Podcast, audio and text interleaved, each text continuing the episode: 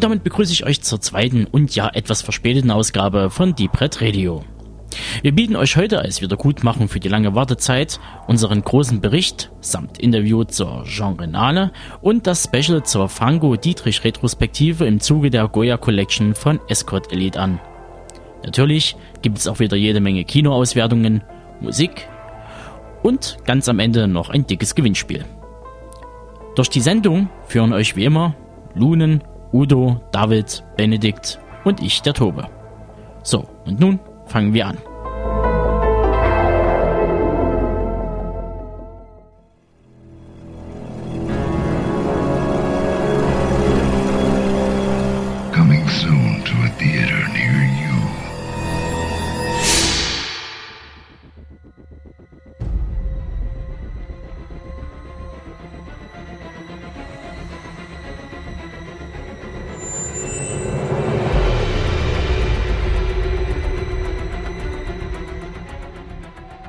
Robocop 1987.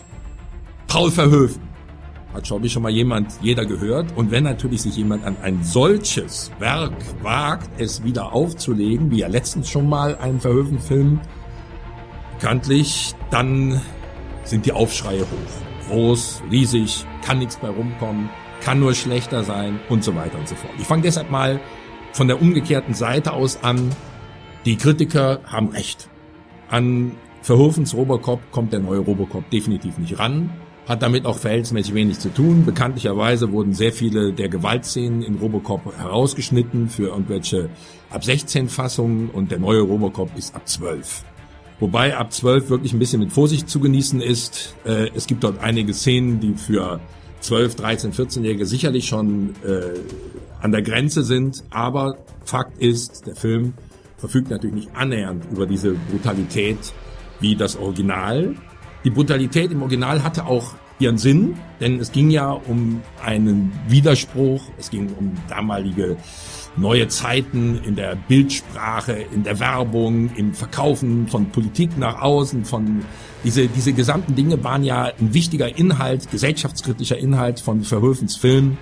Und das kann der neue Robocop des Jahres 2014 gar nicht wiederholen.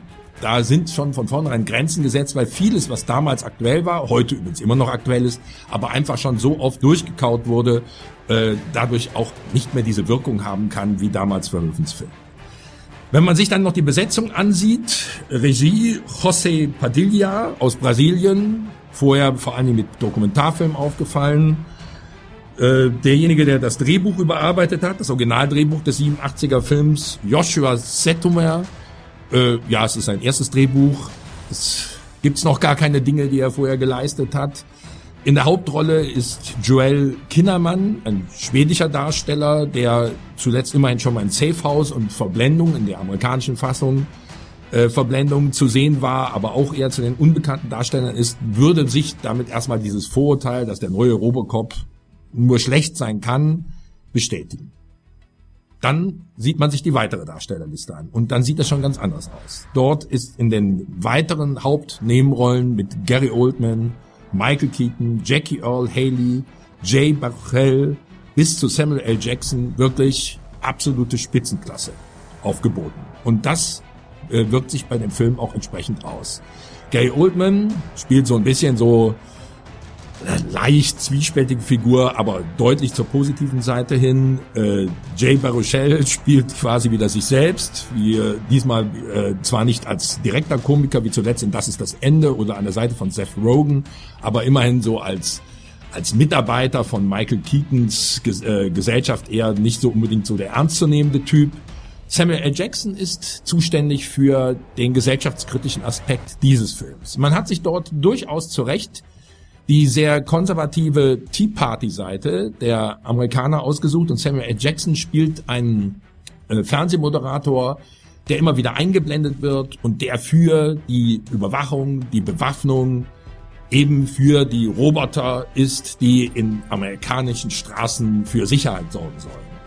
Der Film ist leicht in die Zukunft versetzt, das gilt ja auch für den Original Robocop, wobei, wie gesagt, außer dieser Technik des Robocops dabei nichts Zukunftsmäßiges ist, alles andere ist normale Gegenwart, aber funktioniert sehr gut, weil dort wird sozusagen so getan, als wenn im Iran, Irak und sonst wo überall schon Sicherheit herrscht, einfach weil diese wahnsinnsbewaffneten Roboter dort für Sicherheit sorgen.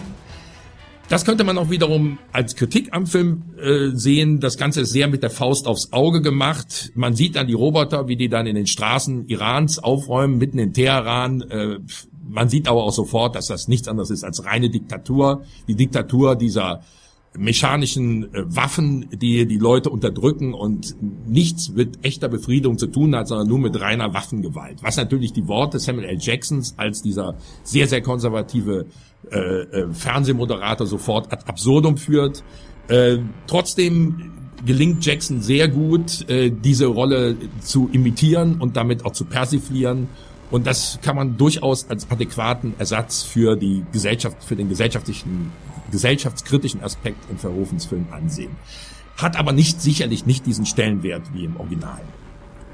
Nimmt man das Ganze zusammen, vor allem Michael Keaton als Firmenchef, eine Rolle, die in dem Original nicht existiert, der sozusagen die Forschung und damit auch den Verkauf vorantreibt, dieses äh, Robocops, dann ähm, ist man im Grunde genommen auf der richtigen Seite. Der Film bietet tadellose Unterhaltung.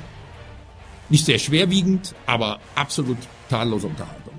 Kritisch vielleicht noch, wenn man das wieder mit Verhoeven vergleicht, die Familiendarstellung, äh, die Abby Cornish spielt die Ehefrau von dem schwer verletzten Polizisten Alex Murphy, der dadurch zum Robocop wird.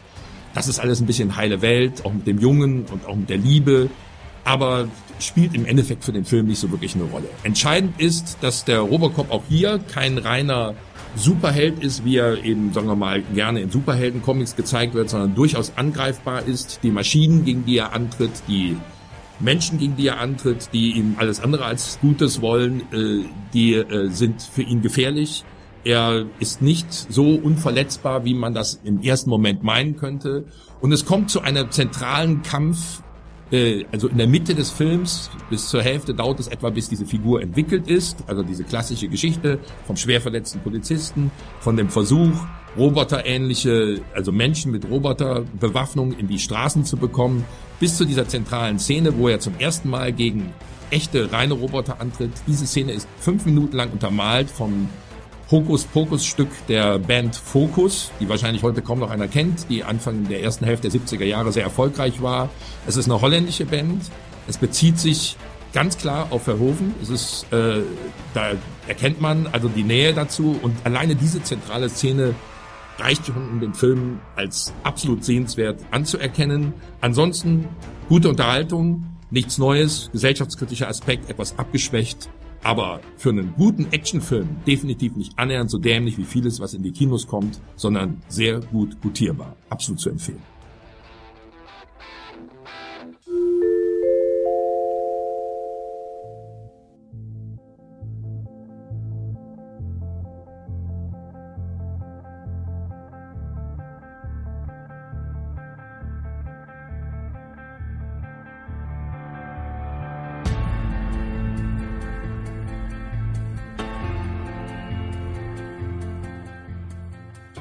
Ich habe mir äh, Nonstop angesehen und möchte gleich am Anfang äh, erstmal ein kleines Denkmal für Joel Silver nochmal setzen. Das ist, denke ich, immer wieder wichtig, ähm, weil mein Priester möge mir diese äh, Blasphemie verzeihen, aber der Mann ist einfach der Gott des Actionfilms. Ja? Also stirb langsam, Lethal Weapon, Predator, Matrix. Die Liste ist unendlich. Er hat wahnsinnig viele äh, Blockbuster in diesem Genre geschaffen und ähm, ist immer wieder eine Würdigung angebracht. In den letzten zehn Jahren, quasi nach der Matrix-Trilogie, hat er sich dann mehr so auch in kleinere Projekte äh, zurückgezogen, möchte man meinen. Also nicht so die großen Blockbuster rausgeschmissen, ähm, aber trotzdem wunderbare Filme dabei und auch unterschiedlichste Sachen, zum Beispiel Kiss Kiss Bang Bang produziert, The, The Reaping, Orphan, Das Waisenkind oder Die Fremde in dir.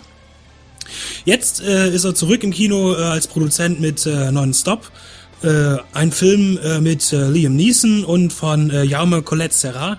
Äh, die drei haben auch schon zusammen vorher äh, Unknown Identity äh, zusammengearbeitet und äh, mit dem Regisseur hat äh, Silver ja auch schon äh, ein, zwei Filme vorher äh, zusammen gestaltet. Äh, zur Story kann ich sagen, ähm, es geht äh, zentral um den äh, US Federal Air Marshal Bill Marks, der für Sicherheit auf den äh, Flügen in Flugzeugen sorgen soll, äh, falls irgendeine Straftat dort sich ereignen sollte oder Terrorismus und ähnliche Sachen. Äh, gleich am Anfang wird dem Zuschauer klargemacht, dass es sich dabei um einen Alkoholiker handelt. Wunderbar im Auto, äh, bevor der Start losgeht, wird erstmal ein ordentlicher Schnaps in den Kaffee geschüttet mit zitternden Händen. Äh, und da wird man gleich äh, bemerken, dass der Mann absolut fertig ist und ähm, zieht sich auch sofort nach dem Start äh, im Flugzeug auf die Toilette zurück, um erstmal eine Zigarette zu genießen und einen Drink zu nehmen. Also wirklich ein ganz kaputter Typ. Ja, und kaum äh, ist er quasi auf, in seinem dienstlichen äh, Auftrag äh, die, in die Reiseflughöhe geraten, äh, meldet sich ein Fremder bei ihm äh, mit Textnachrichten über sein gesichertes Netzwerk und ähm, sagt, dass er alle 20 Minuten einen Passagier töten wird, wenn er nicht äh, 150 Millionen Dollar äh, zugesendet bekommt. Natürlich geht Bill Marks erstmal nach Lehrbuch vor quasi und meldet die Drohung beim Piloten und in seiner Zentrale und als dann, also wird alles erstmal nicht so ernst genommen, man weiß nicht, ob es ein Scherz ist oder, aber als dann das erste Opfer tatsächlich nach 20 Minuten äh, auftaucht, gerät die Sache doch langsam außer Kontrolle und äh, Misstrauen ist angesagt und zwar äh, gegen jeden im Flugzeug. Ähm, er versucht es mit verschiedenen Ermittlungsmethoden herauszufinden, wer denn hier eigentlich der Terrorist oder Erpresser ist. Ähm, versucht Verbündete zu finden. Äh, das tut er dann zum Beispiel in äh, einer Frau, die von Julian Moore, eine weitere bekannte Darstellerin, äh, quasi verkörpert wird.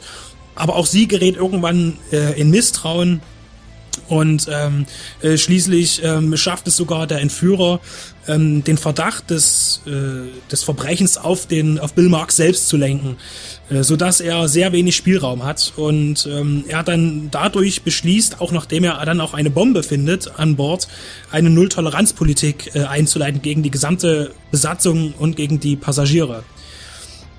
Um herauszufinden, wer da dieses Spiel mit ihm treibt. Was dabei rausgekommen ist, ist wirklich ein großartiger Thriller. Also ein wirklich guter Film. Und das Tolle ist, dass der Film überhaupt gar keine Zeitverschwendung ist und das auch nicht zulässt, denn er steigt sofort auch ins Geschehen ein. Nach zehn Minuten ist man im vollen Gange. Und ähm, es ist ein ganz toller, intelligenter auch Spannungsaufbau, und äh, das ist auch dann dann ist es auch egal, dass Liam Neeson äh, die Standardrolle, sage ich mal, spielt, die er in seinen letzten, in seinen jüngsten Ausflügen ins Actionfach schon dargeboten hat. Äh, aber da hat man gar keine Zeit dran, sich zu stören, weil Schlag auf Schlag wird die Story vorangepeitscht. Es werden immer wieder neue Verdächtige äh, angebracht, dann wieder verworfen. Äh, Stück für Stück kommt man der Lösung näher und und dann aber wird man wieder komplett an Anfang zurückgeworfen. Und ähm, trotzdem, so, trotz des, des ziemlich unwahrscheinlichen oder unwahr, äh, unglaubwürdigen Themas ähm, und dem ziemlich dick aufgetragenen Finale, das aber bei einem Silverfilm eigentlich völlig normal ist, bleibt der Film dennoch irgendwie nachvollziehbar. Denn für alles, was da passiert, gibt's im Laufe irgendwie eine logische Erklärung. Äh, kurz und gut, der Film hat eine tolle Story, äh, tolle Darsteller und ist technisch absolut perfekt und 100% äh, zu empfehlen.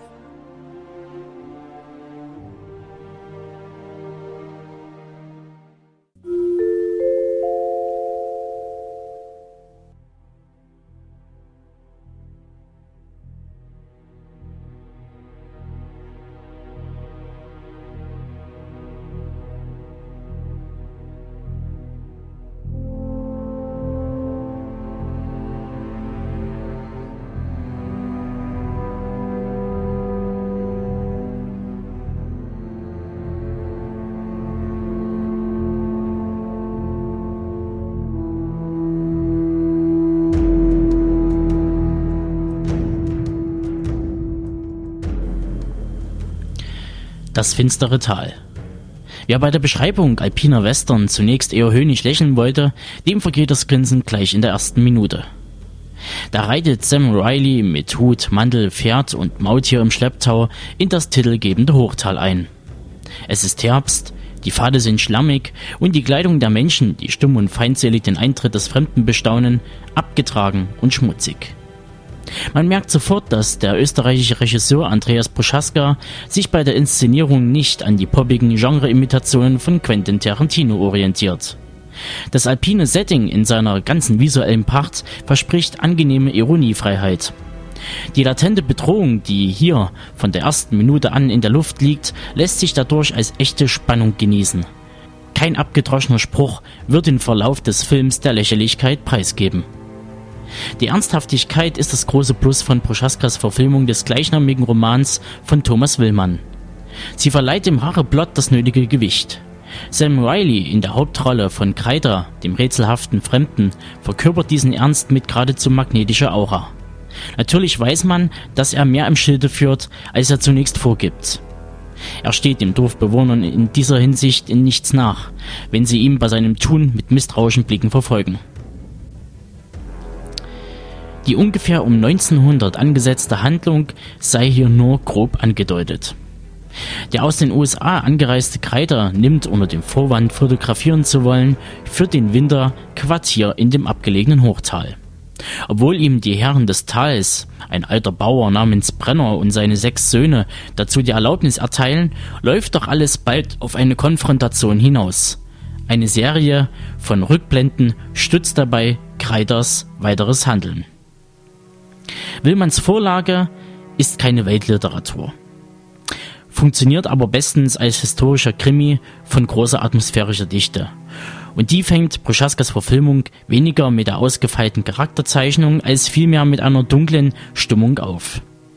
Egal ob die Kamera über das majestätisch verschneite Tal oder die verbrauchten Gesichter der Dorfbewohner gleitet, der Film baut kontinuierlich Spannung auf, die über die bloße Rachegeschichte hinweg einem knappe zwei Stunden in jene raue Welt band, die einem für den ersten Moment unbegreiflich erscheinen mag, aber im Finale den Zuschauer mit den ersten warmen Strahlen der Frühlingssonne aus dem Kino und in die Wirklichkeit entlässt.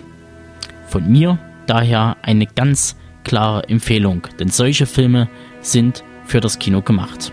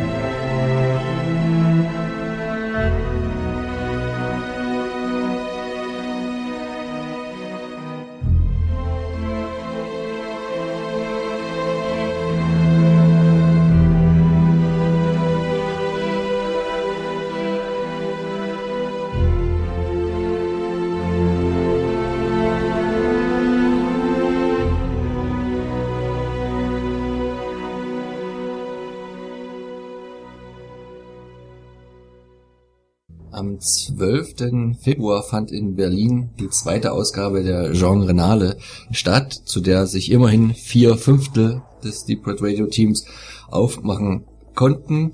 Die Genre Renale war von ihren Veranstaltern so aufgeteilt, dass sehr viele Kurzfilme gezeigt wurden, insgesamt vier Blöcke mit jeweils vier Filmen, noch äh, umrundet von einigen Trailern, wo die Projekte halt erst noch in der Entstehung sind. Langfilme hat man dieses Jahr nicht im Programm gehabt, weil man, denke ich mal, so viel wie möglich zeigen wollte und Langfilme von der Zeit halt zu viel in Anspruch genommen hätten, aber dazu später auch noch die Veranstalter.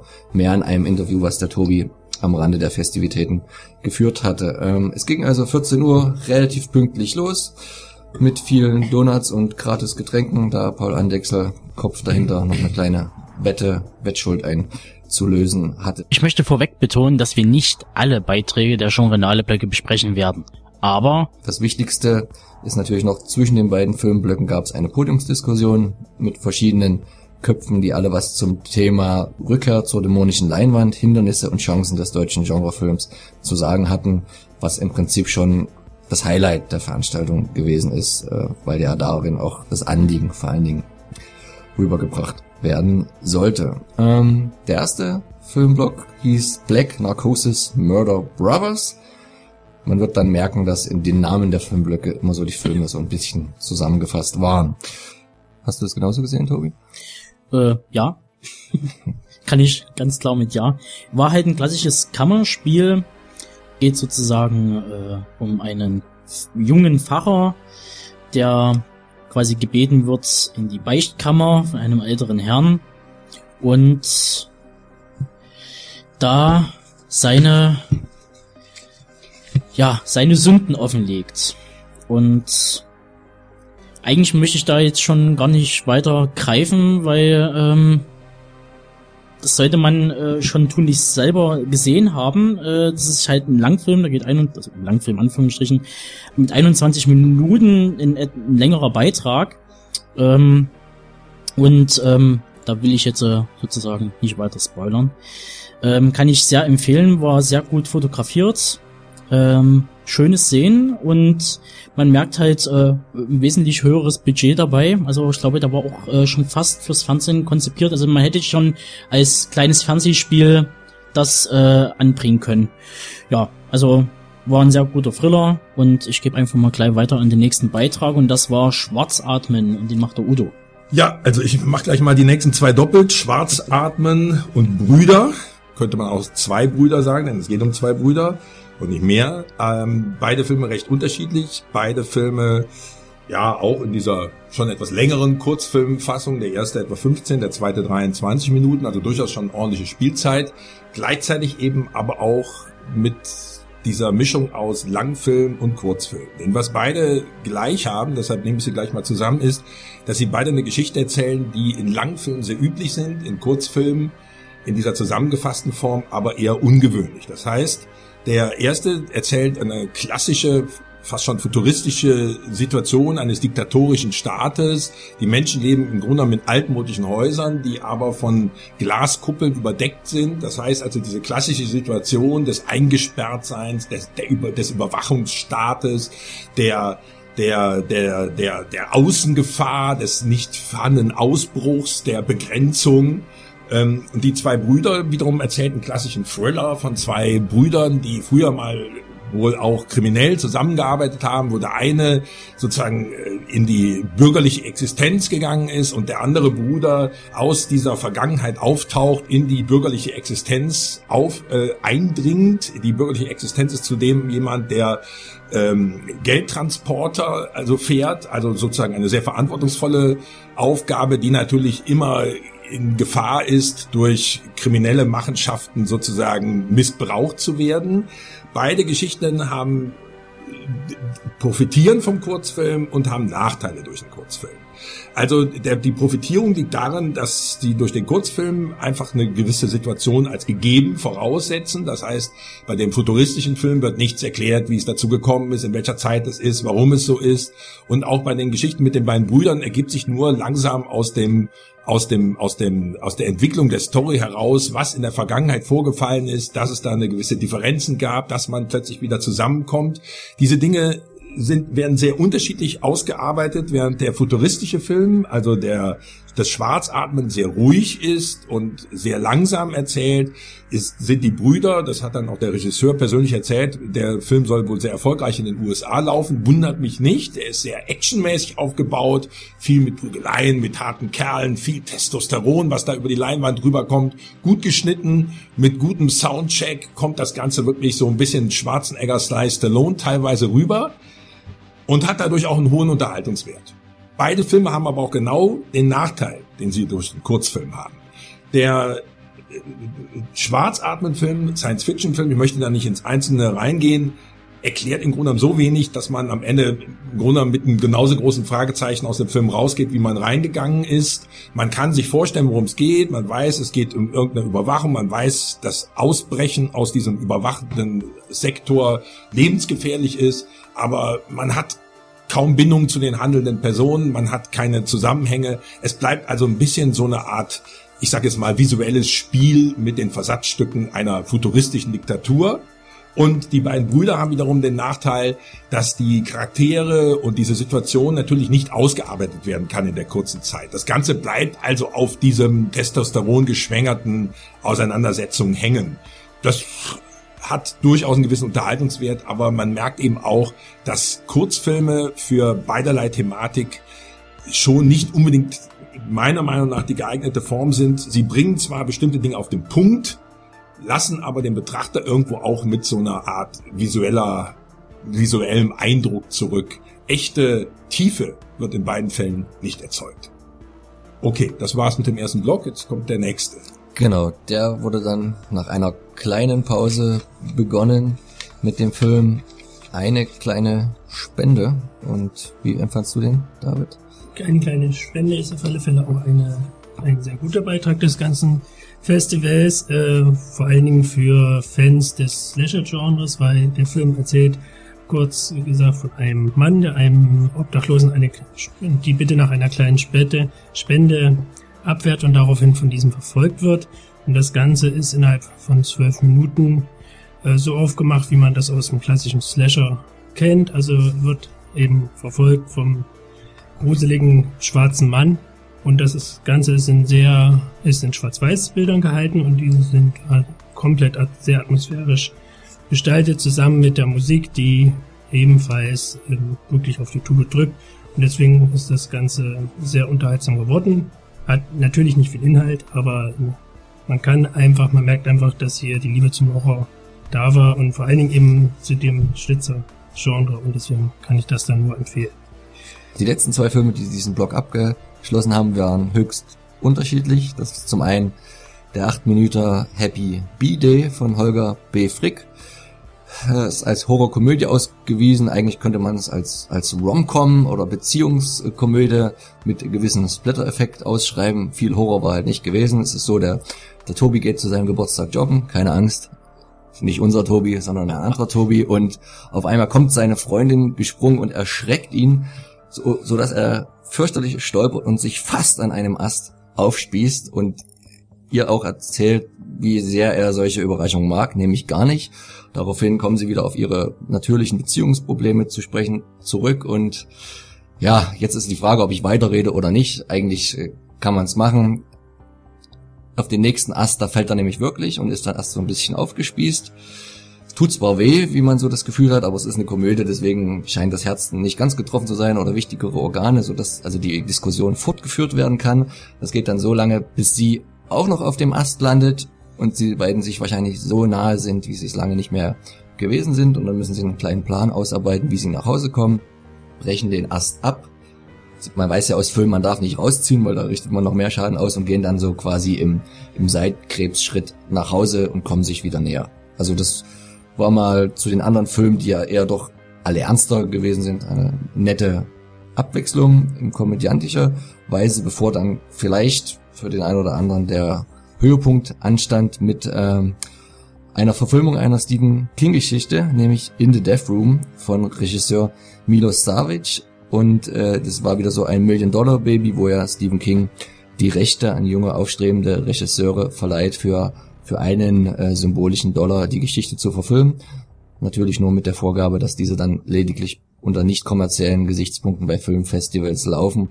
Wenn sie denn wiederum dann richtig umgesetzt werden, möchte auch der Meister des Suspense natürlich den Rubel oder besser gesagt den Dollar rollen sehen. Das Interessante dabei ist, dass das die sechste Verfilmung dieser Geschichte gewesen ist in The Death Room. Da waren sowohl Dollar Babies dabei als auch wo jemand sich normal die Rechte erworben hat. In welcher Form die bisher ausgewertet wurden, wo man die sehen konnte, weiß ich nicht, weil es auch alles Kurzfilme gewesen sind. Es geht letztendlich darum bei der Geschichte, dass jemand irgendwo in, in der ursprünglichen Geschichte bei King in einem südamerikanischen Foltergefängnis landet und wenn man einmal da landet, kommt man normalerweise so recht nicht wieder raus.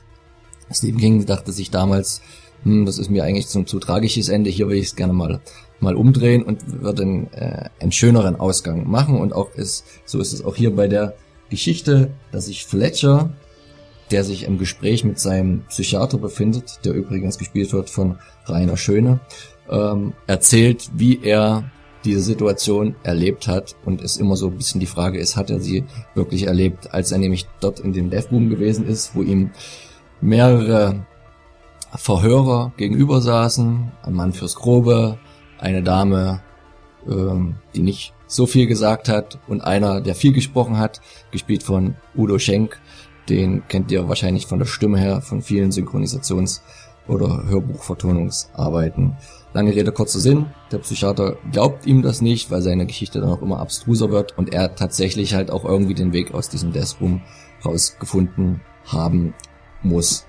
Auf jeden Fall wahrscheinlich der mit dem meisten Geld produzierte Film von allen gelaufen werden. Das hat man richtig gesehen, auch an den, auch an den Mitwirkenden, obwohl die, denke ich, dafür keine Geld gekriegt haben, sondern sich ab und zu mal präsentieren. Als Schauspieler macht man ja auch gern in so aufstrebenden Projekten. Ähm, wir haben auch die Chance genutzt, dann den Udo Schenk am Ende mal kurz ein paar Worte zu entlocken, wie er die Veranstaltung fand und das wollen wir euch natürlich nicht vorenthalten und bevor wir dann zur wichtigen Podiumsdiskussion kommen, hier Udo Schenks Eindruck zur Giornale. Hallo liebe Filmfreunde, hier spricht nicht Ray Liotta oder Gary Oldman oder Ralph Fiennes zu euch, sondern Udo Schenk, der Schauspieler, der heute für sich die Genrinale hier in Berlin im Babylon entdeckt hat. Ich war hier heute selber eingeladen und vertreten mit einem Film einer kurzen Geschichte von Stephen King und habe dadurch die Genrinale für mich entdeckt. Ich möchte euch alle einladen, im nächsten Jahr zur dritten Genrinale, die immer parallel zur Berlinale läuft, unbedingt herzukommen. Man sieht hier sehr spannende, sehr ambitionierte Filme. Das war mein Tipp für euch. Zur nächsten Berlinale, zur nächsten Genrinale. Euer Udo Schenk. Ciao. Genau, zum Zeitpunkt, als die äh, Podiumsdiskussion anfangen sollte, hat die Veranstaltung schon einen gewissen Verzug gehabt, aber jetzt kommen wir später. An der Podiumsdiskussion hat nicht teilgenommen Professor Martin Hagemann, der musste leider kurzfristig absagen. Dafür waren alle anderen angekündigten ähm, Teilnehmer anwesend. Zum einen Klaus Keil, äh, der die Seite der Produzenten, Filmförderer und aber auch Hochschullehrer ein bisschen vertrat. Bei den Kreisen sicher nicht so bekannt wie Christian Albert, wahrscheinlich die bekannteste Person der ganzen Veranstaltung, Regisseur vom den neuesten Tatort mit äh, Till Schweiger zum Beispiel mit der Reihe oder aber auch schon äh, mit Pandorum in Hollywood relativ erfolgreich gewesen. Weiterhin haben teilgenommen Norbert Maas, äh, Journalist, genau wie Benjamin Munz, ein Produzent äh, aus dem ganzen Redpack Kreis, sowie einer der Veranstalter Christoph Slatnik. Ähm, die sechs Leute haben dann anderthalb zwei Stunden relativ ausführlich und zum Teil auch sehr kontrovers ähm, das deutsche Fördergebaren diskutiert. Ähm, der Udo fasst euch mal kurz zusammen, was so die Hauptpunkte gewesen sind. Ja, wie ich ja vorhin schon gesagt habe, Begriff äh, Genre wurde erst nochmal diskutiert, aber das lassen wir jetzt mal außen vor. Äh, entscheidend ist im Grunde genommen, man kam die Quintessenz war dessen, dass es immer auf Qualität ankommt. Im Grunde genommen ist das fast jedem klar, aber es wird oft auch verwechselt. Also ich fand die Diskussion insgesamt sehr produktiv und auch sehr professionell. Es ging also nicht um dieses übliche Geschrei, ah, die Genrefilme, die Deutschen werden nicht gefördert, ah, da gibt's nichts. Das wurde also durchaus äh, äh, komplex betrachtet. Ähm, es wurde klar gesagt, dass natürlich gesellschaftlich der Genrefilm in Deutschland nicht den Ruf hat, wie er den in anderen Ländern hat. Das ist aber ein grundsätzliches Problem, was nichts alleine mit Filmförderung zu tun hat.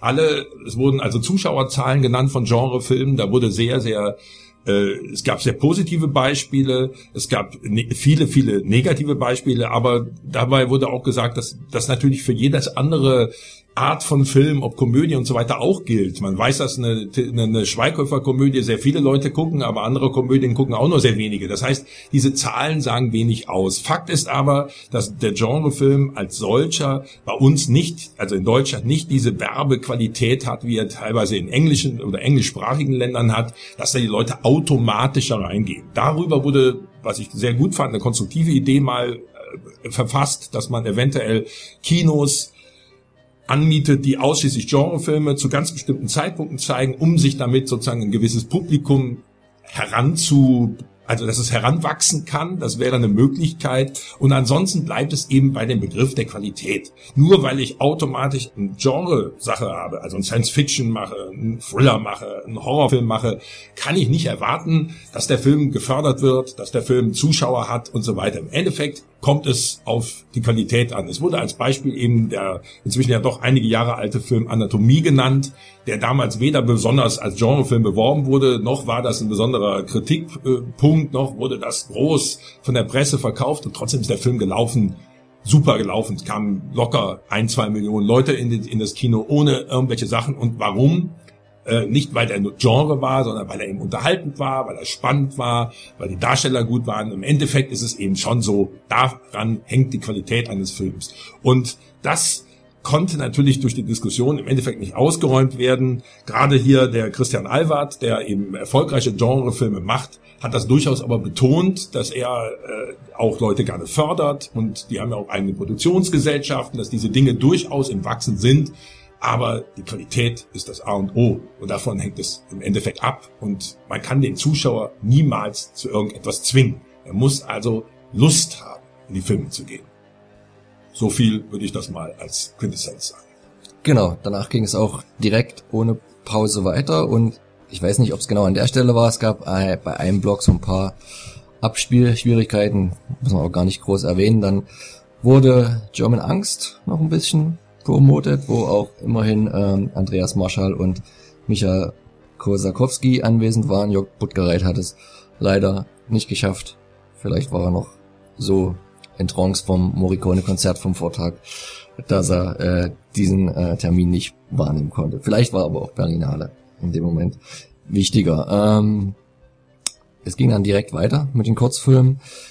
Ein ganz kurzer, ich weiß nicht, ich glaube, einer der kürzesten im Rennen war dann äh, Dunkler Wald, auch eine Geschichte in Schwarz-Weiß äh, gehalten, wo eine Frau in einem Zimmer erwacht äh, mit viel Blut und sieht halt schon schwer aus nach einem Tatort und sie geht der Sache auf den Grund und geht raus aus dem Haus mitten im Wald, sie weiß nicht, wo sie ist und sieht, wie dort ein Mann eine Leiche verscharrt. Und da ist der Film im Prinzip auch schon fast wieder zu Ende, weil sie bemerkt, dass sie die Leiche ist und sie scheinbar dann nicht mehr unter den lebenden weilt, was ganz kurzes, eine Fingerübung, eine ganz klassische Geschichte halt für einen Film während des Studiums. Etwas länger und auch wieder mit etwas bekannteren Darstellern war dann der Film Antilopen von Patrick Heffner. Wie hast du ihn empfunden, David? Ja, der Film ist leider nur durchschnittlich geworden, was damit zusammenhängt, dass er zum Ende hin leider äh, etwas an Luft verliert. Also er geht auf alle Fälle sehr ambitioniert los. Es geht um zwei Geldeintreiber mit etwas ungewöhnlichen Methoden, die kurz vor dem Feierabend noch einen Auftrag bekommen, sich dabei leider etwas unglücklich anstellen und beim Falschen landen ähm, und was sich zum Ende hin dann als wirklich großer Fehler herausstellt. Ähm, das Ganze fängt gut an, ist auch äh, unterhaltsam umgesetzt mit guten inszenatorischen Gesichtspunkten halt auch aus visueller Sicht, aber zum Ende hin haben dann die Macher die Idee gehabt, mal zwei Minuten Schwarzbild einzublenden, was dann doch für allgemeine Verwirrung sorgt und nicht unbedingt nötig ist. Äh, besetzt ist er gut mit Heinrich Schafmeister und Antoine Monod Junior, ähm, den, wir, man ja schon beide aus unterschiedlichen Produktionen kennt. Und wie schon gesagt, gute Idee, etwas unglücklich umgesetzt was man aber, glaube ich, von What I Can Never Express nicht so sagen kann, oder Udo? Naja, sag mal, What I Can Never Express geht nur fünf Minuten und hat natürlich den kleinen Vorteil, dass es im Grunde nur einen Ausschnitt zeigt. Es wird also ein Gedicht vorgelesen von Lord George Gordon Byron. There is a pleasure in the pathless woods. woods. Das ist also, das Ganze ist mehr so eine Art äh, äh, Werwolf, Horror, Fantasy, äh, Streifen, der eigentlich mehr so einen Eindruck macht. Ein einsamer Mann, der sich, man weiß gar nicht, er wird gar nicht zum Werwolf, weil er, weil er irgendwen töten will, sondern er wird eher zum Werwolf, um sich von der restlichen Gesellschaft abzugrenzen. Das Ganze ist atmosphärisch sehr schön gemacht, gibt einen kleinen Eindruck und ist für mich als Kurzfilm deshalb auch sehr gelungen, weil er genau das macht, was ein Kurzfilm machen kann. Er gibt einen kleinen Eindruck, den er aber in sich dicht rüberbringt. Story in dem Sinne ist es nicht. Es ist, wie gesagt, reine Atmosphäre und als solche absolut empfehlenswerter Kurzfilm. Genau, und bevor der dritte Block zu seinem Ende kam, kam noch Killing All the Flies und das war das längste Projekt mit 45 Minuten und warum das genau die Länge hat, dazu weiß der Tobi mehr. Genau. Ähm, Regie führte bei diesem Projekt, in Anführungsstrichen, Hanna-Maria Heidrich. Ähm, Killing All the Flies ist die dritte Episode einer geplanten Serie.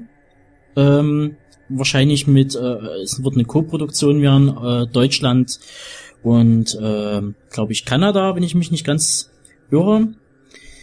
ist ein Science-Fiction-Thriller, grob zur Story. Ähm, es geht sozusagen um die Thematik, man ist reich, man genießt das Leben, man wird alt, man stirbt. Und nun gibt's eine Firma, die das Angebot macht, man kann den Tod überwinden oder Schnippchen schlagen, indem man, indem jemand anderes für einen über die Schippe geht und die Seele sozusagen genommen wird und man kann weiter existieren und leben. So viel zum Plot. Mehr will ich da auch nicht verraten, weil äh, es ja wie gesagt als Serie konzipiert ist sozusagen eine kleine Momentaufnahme, wie das äh, sich vor, äh, vorher gestaltet hat äh, in den ersten zwei Episoden, ob die zusammenhängen oder ob die separiert sind, wissen wir leider nicht, ähm, wie sich das gestalten wird. Ich fand ihn toll umgesetzt, hat zwar einen kleinen Schönheitsfehler, wie den sozusagen Lunen bemerkt hatte, mit den Umschlaghafen in Detroit. Nee, Chicago war. Chicago. Der Film, der Film wurde, glaube ich, zu 100% in Stuttgart und Umland gedreht, wenn ich die Regisseurin richtig verstanden habe. Spielt aber zum Teil, also oder, oder auch ein bisschen Hamburg und hat aber zeigt einen großen Umschlaghafen und ist dann angesiedelt in Chicago.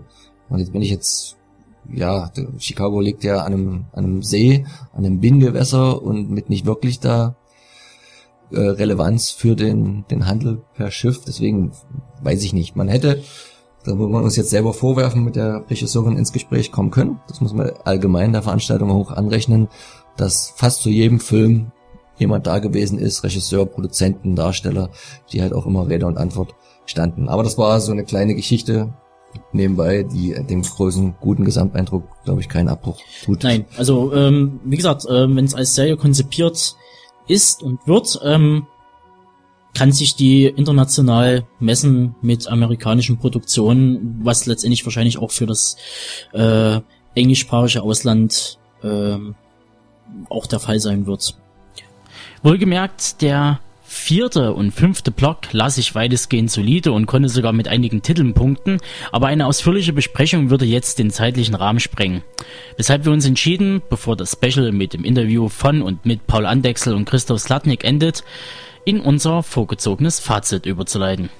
Wir sind eigentlich mit einem relativ positiven Gefühl gefahren. Es gab so ein paar kleine Hänger in dem Sinne, dass halt die Organisation immer mal irgendwo stockte. Ich weiß nicht, Tobi, kurz Ähm, dazu. Ja, äh, da muss man natürlich dazu sagen, es ist jetzt die zweite Ausgabe der Genrenale und ähm, das sind halt so kleine Schönheitsfehler. Also nichts Gravierendes, sind kleine Sachen, die man auf jeden Fall beheben kann, ohne große Mühe. Sei es jetzt darum, dass man die Technik sozusagen etwas besser handelt, einen anderen Moderator einstellt, ähm, oder dass man halt zum Beispiel die Pausen etwas länger macht zwischen den Blöcken, weil die 15 Minuten, die wurden zum Teil durch die Q&As nach den äh, ähm, äh, sozusagen Beiträgen etwas in die Länge gezogen und die Pause wurde dadurch umso kürzer. Man hatte zum Teil das Gefühl, man ist gerade raus aus dem Saal und man wurde gleich wieder reingescheucht. Das war etwas stressig. Ja, ansonsten habe ich einen sehr, sehr positiven Eindruck gewonnen. Waren tolle Beiträge. Ähm, man hat auch äh, ein tolles Publikum gehabt, ein sehr dankbares Publikum vorfinden können. Und ich kann mich letztendlich bloß äh, der Allgemeinheit anschließen und sagen, so äh, 2015 sind wir wieder dabei und ich bin mächtig gespannt, äh, was da geboten wird. Und in der stillen Hoffnung, dass man vielleicht den Schritt geht und sagt, man fängt vielleicht doch noch ein Stück früher an an dem Tag. Wenn es 14 Uhr klappt, klappt es auch 12 Uhr, 10 Uhr und man bringt vielleicht den einen oder anderen Langfilm, um zu zeigen, äh, nicht bloß Kurzfilmstudien aus der Filmhochschule, wo es für die meisten, möchte ich behaupten, das hat die Podiumsdiskussion ja auch gezeigt, äh, die jungen Regisseure dort die einzige Möglichkeit haben, weil sie da Geld äh, in die Pfote bekommen, äh, da was äh, zu gestalten und zu machen. Und dann letztendlich in der freien Wirtschaft nach dem Studium, ja, dann entweder zu den öffentlich-rechtlichen gehen, Hartz IV kriegen oder beides. Genau. Langfristig ist wahrscheinlich auch noch damit zu rechnen, zu hoffen, dass das Ganze vielleicht auch mal auf richtige mehrtägige Festival äh, Umfang ausgedehnt wird. Da muss man gucken, es soll so ist es ja angedacht, als bisschen Gegenveranstaltung, als, als Reiz ähm, auf die Berlinale natürlich immer zur gleichen Zeit stattfinden, aber vielleicht auch ein paar Ableger bekommen. Das war noch das, was äh, die Organisation mit den Gedanken, mit denen sie spielen. Es ist halt immer die Frage, in Berlin ist eine große Stadt mit vielen ähm, Alternativprogrammen, ob man trotzdem vielleicht irgendwann mal mutig ist und das Ganze auf ein Wochenende legt. Ich weiß nicht, ob das positiv ist, negativ ist. Ist halt unter der Woche für alle Auswärtigen immer nicht der einfachste Termin, aber das sind wie gesagt Kleinigkeiten, die ein allgemein positives Fazit ziehen.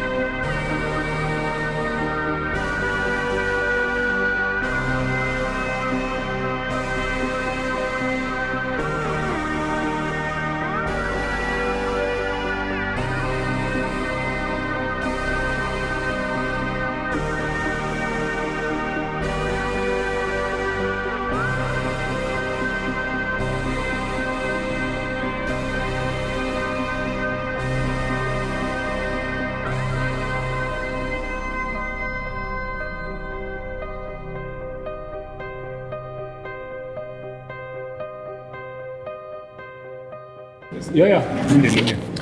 Genau. Ähm, wir sind jetzt in schon guten Jahr äh, der Journal sozusagen zur letzten halt ins Jahr gegangen. Äh, und ähm, wie war denn bis jetzt die Resonanz seitens der Presse, Filmverleiher oder der Branche an sich? Oder man hat euch vor allen Dingen Dieter Kostlik schon irgendwie bemerkt und wie hat sich das bis jetzt so gestaltet, so das Jahr? Nach Ähm, ersten. Ja, also in, die Genre ist ja in, in, in dem einen Jahr jetzt sehr, sehr groß geworden. Also das hat so, das hat sich so, so verselbstständigt so ein bisschen. Dadurch, dass es ja eigentlich mal so was Kleines, so was Spontanes war und jetzt ist es halt wirklich so ein Tag und wir zeigen halt hier irgendwie in fünf Blöcken und machen eine, eine Podiumsdiskussion. Also es ist schon sehr groß geworden. Die Resonanz innerhalb der Branche ist ähm, ziemlich, ziemlich groß. Also die, die Leute sind interessiert daran. Äh, wir haben sehr viele Kommentare auf so ähm, Artikel bekommen, die halt so in, in, in Fachpresse war. Äh, sehr, sehr viel positives Feedback. Sie finden es toll, dass da was, was passiert.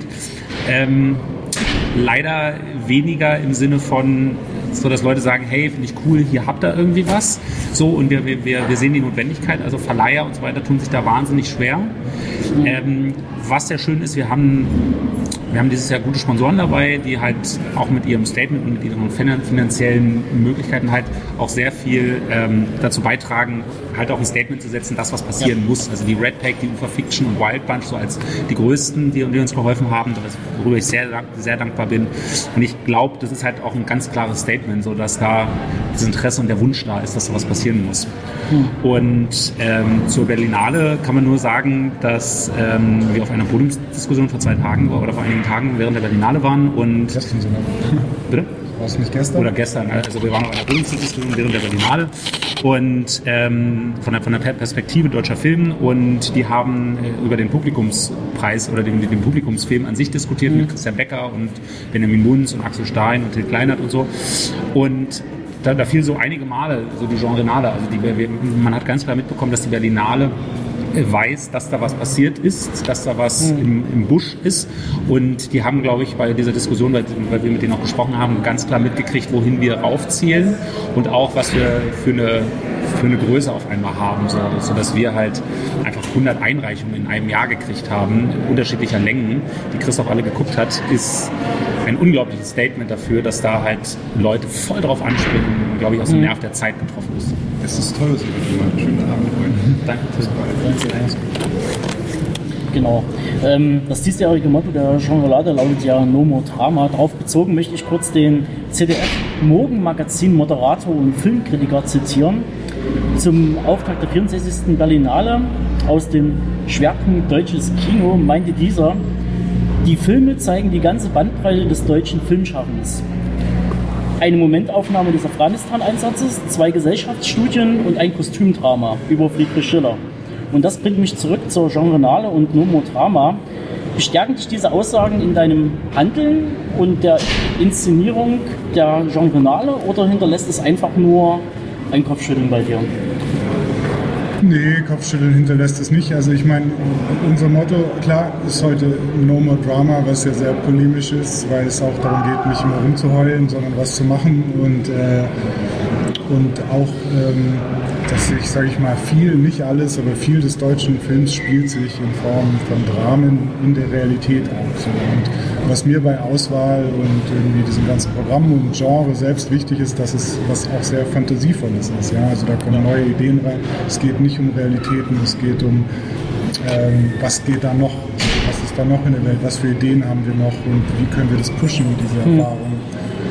Und ähm, deswegen nochmal Drama. Und ich, also für mich steht es auch, ich würde ich würde es schön finden, wenn das, wenn, wenn es halt dieses Programm auch gibt. Ich habe da wenig gegen das andere was alles seine Berechtigung hat. Aber ähm, es gibt definitiv zu wenig Genre in Deutschland und es wird zu wenig gepflegt. Ja, äh, bin ich gleich zum nächsten. Angesichts der zwei jüngsten deutschsprachigen Genrebeiträge, sprich Marvin Krenz Blutgletscher und Andreas Buschaskas im finsteren Tal, darf man da etwas neidisch zum österreichischen Nachbarn schauen oder tut sich langsam etwas im eigenen Land? Ja, das bleibt abzuwarten. Also äh, ich finde es schon gut, dass in Österreich so Sachen möglich sind. Da kann man schon mal also sie nutzen auch die Berge, was auch interessant ist, weil eigentlich geht es auch darum, dass wir in Deutschland auch finden, was können wir nutzen für unser Genre. Eine Verortung. Ja, oder also es, ich glaube, es reicht ja auch nicht, irgendwie amerikanische Sachen zu kopieren, sondern Genau. äh, wir müssen das finden und das probieren die Österreicher gerade. Oder das sind so zwei schöne Beispiele, die sagen, ja, wir haben hier die Berge, lass uns das eine, lass uns den Western in die Berge legen oder lass uns das Singen in die Berge legen. Ja, Und genau. äh, das ist ein guter Ansatz. Ja. Ähm, ihr habt ja dieses Jahr viele hochwertige Beiträge in die Auswahl genommen. Emanzipiert sich die Szene oder woran liegt das, dass das auf immer äh, so ein großer Schwung kommt? Ich glaube ehrlich gesagt, die Filme gibt es dauernd. Also glaube ich eher, die haben nur keine Plattform hier. Also ich glaube, viele von den Filmemachern waren plötzlich dankbar, als sie gesehen haben, was wir machen und sagen so, ja cool, das, da können wir mit den Sachen hin. Aber ich glaube schon, dass also das immer, weil es gibt auch furchtbar, es gibt auch sehr viele Kurzfilme, die gemacht werden an den Filmhochschulen und so. Und ich glaube, es sind auch immer welche dabei, die auch Genre machen und die es auch gut machen. Und wenn es uns gelingt, können wir das jetzt bündeln. Genau. Der Ähm, Film war zu krass für ähm, dabei fiel mir allerdings auch noch auf, ähm, dass diesmal kein wirklicher Langfilm vertreten ist, weil ich weiß ja noch, ich, äh, dass du noch äh, letztes Jahr noch gehofft hast, dass, wir, dass ihr dieses Jahr äh, so ein, zwei Langfilme da äh, präsentieren könnt. So, und ich Ja, hatte es eigentlich auch ein bisschen gehofft, äh, oder war einfach die, die Bandbreite, weil halt so viele Einreichungen waren, dass ihr euch entschieden habt, das, ein breites Spektrum zu präsentieren. also wir wollten auch einen Langfilm zeigen und wir wollten eigentlich On Air zeigen, aber da die mit ihrem Verleih noch nicht klar sind, ähm, äh, sie sich da jetzt äh, zurückgezogen. Und es gab auch andere Langfilme, die Angebot waren, aber da wir nicht so viel Zeit hatten und da diese Filme vielleicht nicht so repräsentativ äh, gestanden wären für die, also das, was wir hier zeigen wollen, also für ge- typisches Genre, wie man es sagen sollte, habe ich mich dann doch eher für die Kurzfilme entschieden. Ja. Okay. Ähm, Gibt es eigentlich schon Pläne für die dritte Ausgabe? Und wenn wir schon bei Zukunftsplänen sind, ähm, wäre eine Zusammenarbeit mit Koslik und der Berlinale möglich? Oder wollt ihr euren Standpunkt als kulturelle Gegenbewegung festigen und schließt eine Kooperation eigentlich völlig aus? Also ich habe gerade ähm, ganz mit gestellter Brust äh, vorne am, äh, auf dem Podium gestanden während, des, während der Anmoderation des äh, vierten Blocks und habe halt gesagt, ich habe mich bedankt dafür, dass es so groß geworden ist und habe gesagt, von wegen, ich bin ziemlich zuversichtlich, dass wir die nächste Genrenale, also nächstes Jahr wieder eine Genrenale machen, weil ich glaube, ich habe sogar gesagt, wir machen Genrenale 3. So, äh, also da, darauf bin ich jetzt festgenagelt. Ähm, wenn, ich, wenn ich mir den Erfolg von diesem Jahr angucke, bin ich, bin ich ziemlich optimistisch, dass, es, dass wir quasi äh, weiterhin die Genrenale machen. Es ist, äh, glaube ich, auch immer auch eine Qualitätsfrage, weil wir, wir schreiben uns halt auf, auf die Fahnen sozusagen the bloody best of German Cinema, äh, Genre Ja. Cinema zu zeigen. Und wenn die Qualität einfach nicht so gut ist und wir uns dadurch eher schaden, als dass wir den Beweis antreten können, dass deutsches Genre repräsentativ und gut ist. Das ist immer eine qualitative Frage, die, die, die, die, die Chris äh, dann einfach auch als, als, als Programmleiter entscheiden muss. Und was die eigentliche Zukunft der Genrenale angeht, ähm,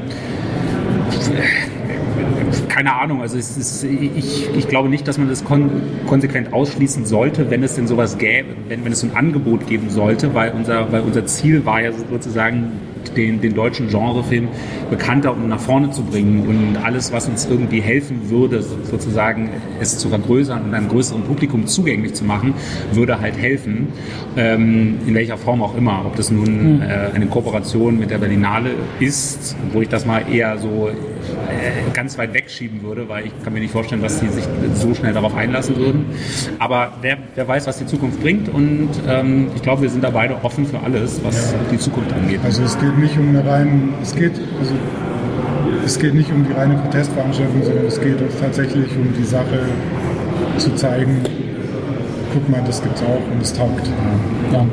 Wollt ihr eigentlich die, die Diskussion, die heute sozusagen angeregt wurde, ja mit der Prüfungsdiskussion, wollt ihr die im nächsten Jahr fortsetzen? Also ich, mich persönlich würde es halt freuen, wenn ihr weiterhin Gäste Fall. ranholen würdet. Auf jeden Fall. So, damit man halt wirklich merkt, da ist, da ist was in Bewegung. So, also das, man hat es ja gemerkt, der Saal war ja voll, also die Leute waren sehr interessiert dran. Also ich glaube, die Podiumsdiskussion als solches war eine unglaublich gute Idee, die wir, die wir hatten, die wir auch sehr, sehr früh hatten letztes Jahr. Also äh, nach, nach der Journale 1 hatten wir die Idee sehr früh. Und uns war das wichtig, dass wir sozusagen auch so ein filmpolitisches Element drin haben, einfach weil wir auch Filmpolitik betreiben wollen. Es geht uns ja darum, Jetzt kommt, sorry, ein Filmübergang, den werde ich checken, ich komme gleich über. ähm, also uns geht es ja quasi auch um Filmpolitik und deswegen ist die, ist die Podiumsdiskussion, glaube ich, sehr wichtig und deswegen waren wir auch sehr überrascht, wie voll das war. Aber es zeigt halt auch, dass ein Interesse da ist und dass ein Bedürfnis da ist. Und äh, war die Frage? Ja, nee, also ob ihr das sozusagen weiter, äh, weiter fortsetzen wollt oder das vielleicht sogar ausbauen wollt, weil man hat ja gemerkt, dass die, dass gegen Ende dann die Resonanz aus dem Publikum kam, aber leider dann halt Ja, natürlich ja. der Zeitplan, äh, das Zeitmanagement da gedrückt hat. Ja, ja. Also das ist, äh, was die, was die Zukunft angeht, wissen wir jetzt erstmal noch gar nicht. Wir versuchen jetzt erstmal heute rumzukriegen. So. Aber ähm, ich könnte es mir sehr gut vorstellen, dass, dass man das weiterführt, dass man auch darauf aufbaut, dass man, wir haben es ja mit Absicht aufgezeichnet heute, einfach, dass man daraus auch jetzt sozusagen, wir wollen ja daraus eigentlich auch so ein bisschen filmpolitisch weiterarbeiten, wir wollen es ins Internet stellen, wir wollen es transkribiert ins Internet stellen, dass man halt sozusagen damit arbeiten kann und sagen kann, hey, das und das und das, und dann hat, dass man einfach mal so Diskussionen und Thesen anregt und, und, und mal, mal, mal guckt, was kann sich daraus entwickeln. Und wenn man das nächstes Jahr weiter aufgreift, ist das natürlich eine optimale Vorlage. Also das Publikum hat es ja sehr wohlwollend aufgenommen. Ähm, wollt ihr das eventuell irgendwann mal ähm, die mal genauso gestalten wie äh, Berlinale, der quasi Filmmarkt, wo sozusagen äh, sich Produzenten, Macher, ähm, Leute der Filmbranche sich treffen, um auszutauschen, ähm, wo man Kontakte knüpfen kann für Rechte erwerben etc. Wollt ihr vielleicht sowas auch bei der Genrenale einführen? Oder, also, also, also wäre das ein Wunsch, dass man sozusagen so das Äquivalent zur Berlinale so ein kleines bisschen mehr Den ausbaut? Genre Filmmarket meinst du? Ja, genau. Ähm, also ich glaube, das, ich glaube, das hat das Potenzial. Ähm, ich glaube, das ist auch definitiv eine Idee, die man sozusagen, ich sag mal, in den nächsten fünf Jahren hat. So. Die, die Sache ist halt immer die, das ist halt immer auch eine große finanzielle Sache und so weiter. Und eine große, also ich kann dann für Chris und für mich sprechen, äh, das ist eine, wir machen das ehrenamtlich, wir machen das in unserer Freizeit, wir machen das neben unserem Beruf so. Und wir arbeiten halt Wochenende und nachts und sind halt total durch. So. Und äh, man, man muss halt irgendwann auch an so einen Punkt kommen, wo man sagt, okay, ähm, opfert man sich sein ganzes Leben für etwas auf? Ja. Oder hat es halt sozusagen auch einen Return of Investment so, ne? Und ähm, ich glaube, das hat ein unglaubliches Potenzial und das zeigt es auch. Und wir haben mit Absicht das dieses Jahr nicht gemacht. Wir haben auch sozusagen, äh, wir, wir, wir versuchen das nach und nach. Wir wollten sehen, das war ein Experiment heute, ob das auch ähm, einen ganzen Tag funktioniert, ob Leute halt den ganzen Tag sich Filme angucken. Und wir hatten irgendwie, glaube, wir hatten 150 verkaufte Tageskarten. So. Das ist, glaube ich, ein ziemlich cooles Statement, wenn nicht sogar noch mehr. Also das war so Stand vor zweieinhalb Stunden. So und äh, also es ist wirklich ein kleines Experiment gewesen und das können wir immer weiterführen. Und ob in fünf Jahren ein, ein, German, äh, ein Genre Film Market irgendwie existiert, wo man halt sagt, von wegen, hey man, hier so, man, äh, das ist natürlich möglich, klar. Und es hat immer auch eine organisatorische und finanzielle Sache. Ich finde es halt, ich fand's halt, ähm, wie halt der, äh, ähm, bei der Podiumsdiskussion erwähnt wurde, die, die Idee, die vorgeschlagen wurde, ein Gast konnte ja sozusagen nicht daran teilnehmen, der aber die Idee oder die These in den Raum gestellt hat, ähm, dass ihr euch Genau. euren eigenen Raum schafft mit eigenen Kinos, wo ich mir sage, das ist ja aber genau dieses in die Ecke drängen. Also nicht Teil des Ganzen zu sein, sondern macht mal eure separate Sache. Also so, so kommt es für mich rüber. Äh, völlig richtig. Also das ist, das ist eine Unterhaltung, die Christoph und ich auch geführt haben, von wegen, hey, äh, wo kann sich das hinentwickeln? Also kann man nicht vielleicht einen Genre-Verleih gründen? Kann man nicht ein Genre-Kino gründen? Das sind alles Gedanken, die wir mal hatten und über die man auch weiter nachdenken kann. Deswegen so abwegig ist diese Idee gar nicht. Einfach the place to be schaffen.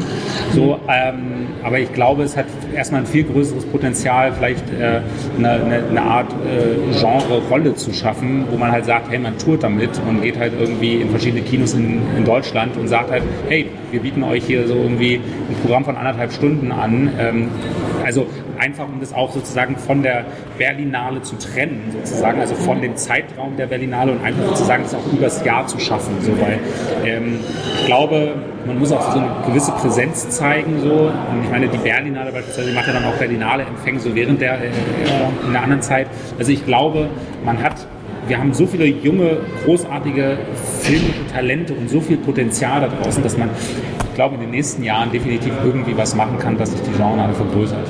Haben wir- Also zumindest wenn zum Beispiel auch Langfilme mal dazu kommen. Weil bei den Langfilmen muss sich ja auch rumsprechen, weil also zum Beispiel Premieren von Langfilmen zu bekommen, ist ja auch wieder eine andere Sache. Also da muss sich ja auch rumsprechen, dass es ein guter Ort dafür ist.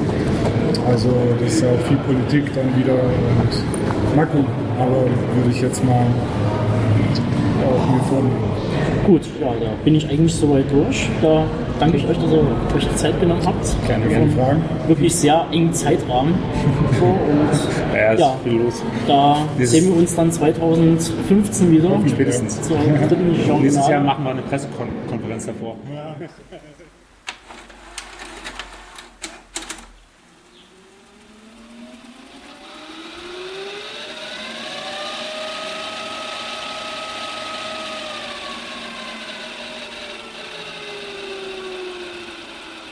Here comes the home entertainment world.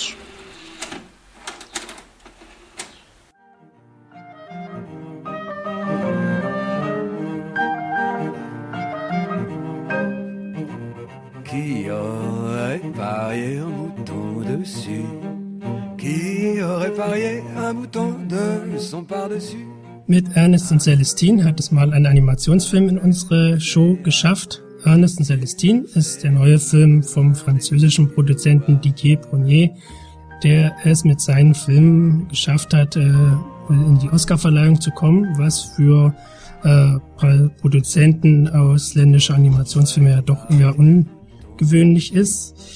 DJ Brunier hat solche Filme wie Das große Rennen von Belleville oder Der Illusionist geschaffen und nun ist mit Ernest und Celestine der neue Film bei uns in den Kinos und auch schon auf DVD und Blu-ray erhältlich. Die Geschichte handelt dabei von einem Bären und einer Maus, die beide in ihrer eigenen Welt leben und äh, das Zeichen ist vor allen Dingen, dass die Bären die Welt, sagen wir mal, beherrschen und die Mäuse in der Unterschicht unter Tage leben und eigentlich beide Welten nichts miteinander zu tun haben. Eines Tages ist es aber so, dass die kleine Maus Celestine ähm, dennoch in die Welt der Bären kommt, weil dort die Zähne der Bärenkinder gestohlen werden, die für die Mäuse ein guter Ersatz sind. Dabei wird die kleine Maus leider in einem Müllcontainer eingesperrt und vom großen Bärennest gerettet. Daraus entspinnt sich dann eine Freundschaft, die ungewöhnlich ist und so halt auch im oberflächlichen Sinne nicht sein darf. Der Film behandelt dabei Themen wie Fremdenhass und äh, Vorurteile gegenüber Fremden auf eine sehr kindgerechte Art und Weise. Die beiden Hauptfiguren sind für Kinder sehr äh, identifizierbar, sie können sich gut mit den beiden identifizieren. und ohne Kitsch oder irgendwelche aufgesetzten Emotionen wird hier dieses schwierige Thema sehr gut angefasst, sodass es halt bei den Kindern gut ankommt und sie diese ganze Thematik auch gut verstehen können. Ungewöhnlich zudem bei diesem Film sind die Animationen. Es sind keine Computeranimationen, sondern es ist wieder handgezeichnet. In diesem Fall sogar äh, als Aquarellzeichnungen verfasst, sprich das, der ganze Film wirkt eigentlich wie ein lebendiges äh, Kunstwerk und das ist, dürfte vor allen Dingen Erwachsenen auch sehr, sehr zusagen. Somit ist der Film auf alle Fälle eine Empfehlung wert. Er ist ungewöhnlich und trotz alledem für jeden leicht verständlich. Und wer mal wieder etwas sehen möchte, was man nicht aller Tage im Kino sieht, ist mit Ernest und Celestine auf alle Fälle sehr gut aufgehoben.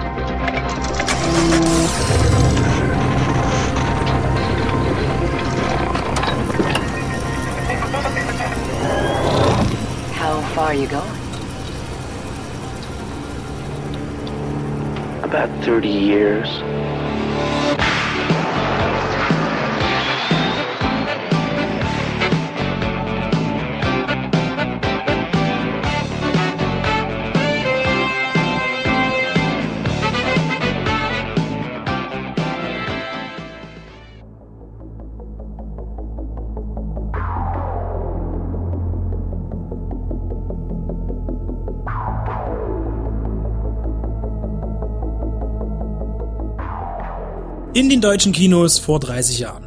Diesmal habe ich äh, die Monate März und April äh, bereit und möchte vorher noch etwas sagen. Und zwar in den letzten Monaten ähm, hatte ich ja fast alle Filme genannt, die einen Bundesstaat hatten in Deutschland. Ähm, muss aber diesmal stärker selektieren, denn die Monate März und April, das wurden die Kinos regelrecht überflutet mit Filmen. Ähm, ein Beispiel zum Beispiel der 6. März, da kamen allein zehn Streifen ins Kino an diesem Tag. Und alle Starts zu beleuchten oder zu nennen, sprengt den zeitlichen Rahmen und sicher auch euer Interesse. Also äh, fällt die Wahl für mich natürlich äh, auf gutes Genreperlen, aber ich lasse natürlich auch gute und große Klassiker nicht außen vor. Des Weiteren kursieren natürlich auch noch verschiedene Starttermine im Internet. Es werden andere Tage, Monate und sogar Jahre manchmal auf verschiedenen Plattformen genannt. Ich bemühe mich da natürlich, äh, die korrekten Daten zu ermitteln und äh, nehme nicht nur das Internet, sondern auch das Printmedium als Grundlage und hoffe, dass ich damit alles richtig gemacht habe. Starten wir im März erstmal mit einer kleinen traurigen Sache und zwar kam da am 2.3. der Dokumentarfilm Marlene ins Kino von ähm, über Marlene Dietrich äh, und zwar von Maximilian Schell. Äh, der Oscar-Preisträger ist ja bekanntermaßen im Januar 83-jährig verstorben und ist international schon sehr früh anerkannter Schauspieler gewesen und bleibt es und hat auch für unser Interesse in vielen guten Genrefilmen äh, seinen Beitrag geliefert. Möchte hier zum Beispiel das Schwarze Loch erwähnen, äh, ein großartiger Disney Science-Fiction-Film von 78 und der meist unterschätzte Horrorfilm The 80s Angel. Am 6. März kam Superman 3, der stählerne Blitz ins Kino mit Christopher Reeve. Äh, und Eis am Stiel folgt, und zwar der fünfte Teil der israelischen äh, Jugendfilmserie. Am 9.3. kam ein großer und toller Film ins Kino, und zwar Scarface. Das Remake des Klassikers von 1983. Äh, oh Gott, äh, so, ich steige nochmal neu ein. Am 9.3. kam ein großartiger Film ins Kino und zwar Scarface. Das Remake des Klassikers von 1932 von Howard Hawks. Ähm, das Remake inszeniert von Brian De Palma mit Al Pacino als Tony Montana. Äh, das Skript schrieb Oliver Stone und bis 2011 war der Film auch in Deutschland indiziert, wurde aber anlässlich einer äh, Neuveröffentlichung quasi vom Index genommen. Äh, Miriam äh, Collin spielt die Mutter. Das ist ein lustiger Fakt, weil die nämlich nur vier Jahre älter ist als El Pacino eigentlich. Und äh, der Einfluss äh, ist noch zu erwähnen von äh, Scarface auf die Popkultur, besonders im Hip-Hop äh, und vor allen Dingen aber auch in Filmen und TV und Musik wird er ständig zitiert, Tony Montana, mit seinen Sprüchen und seinem Lebensstil.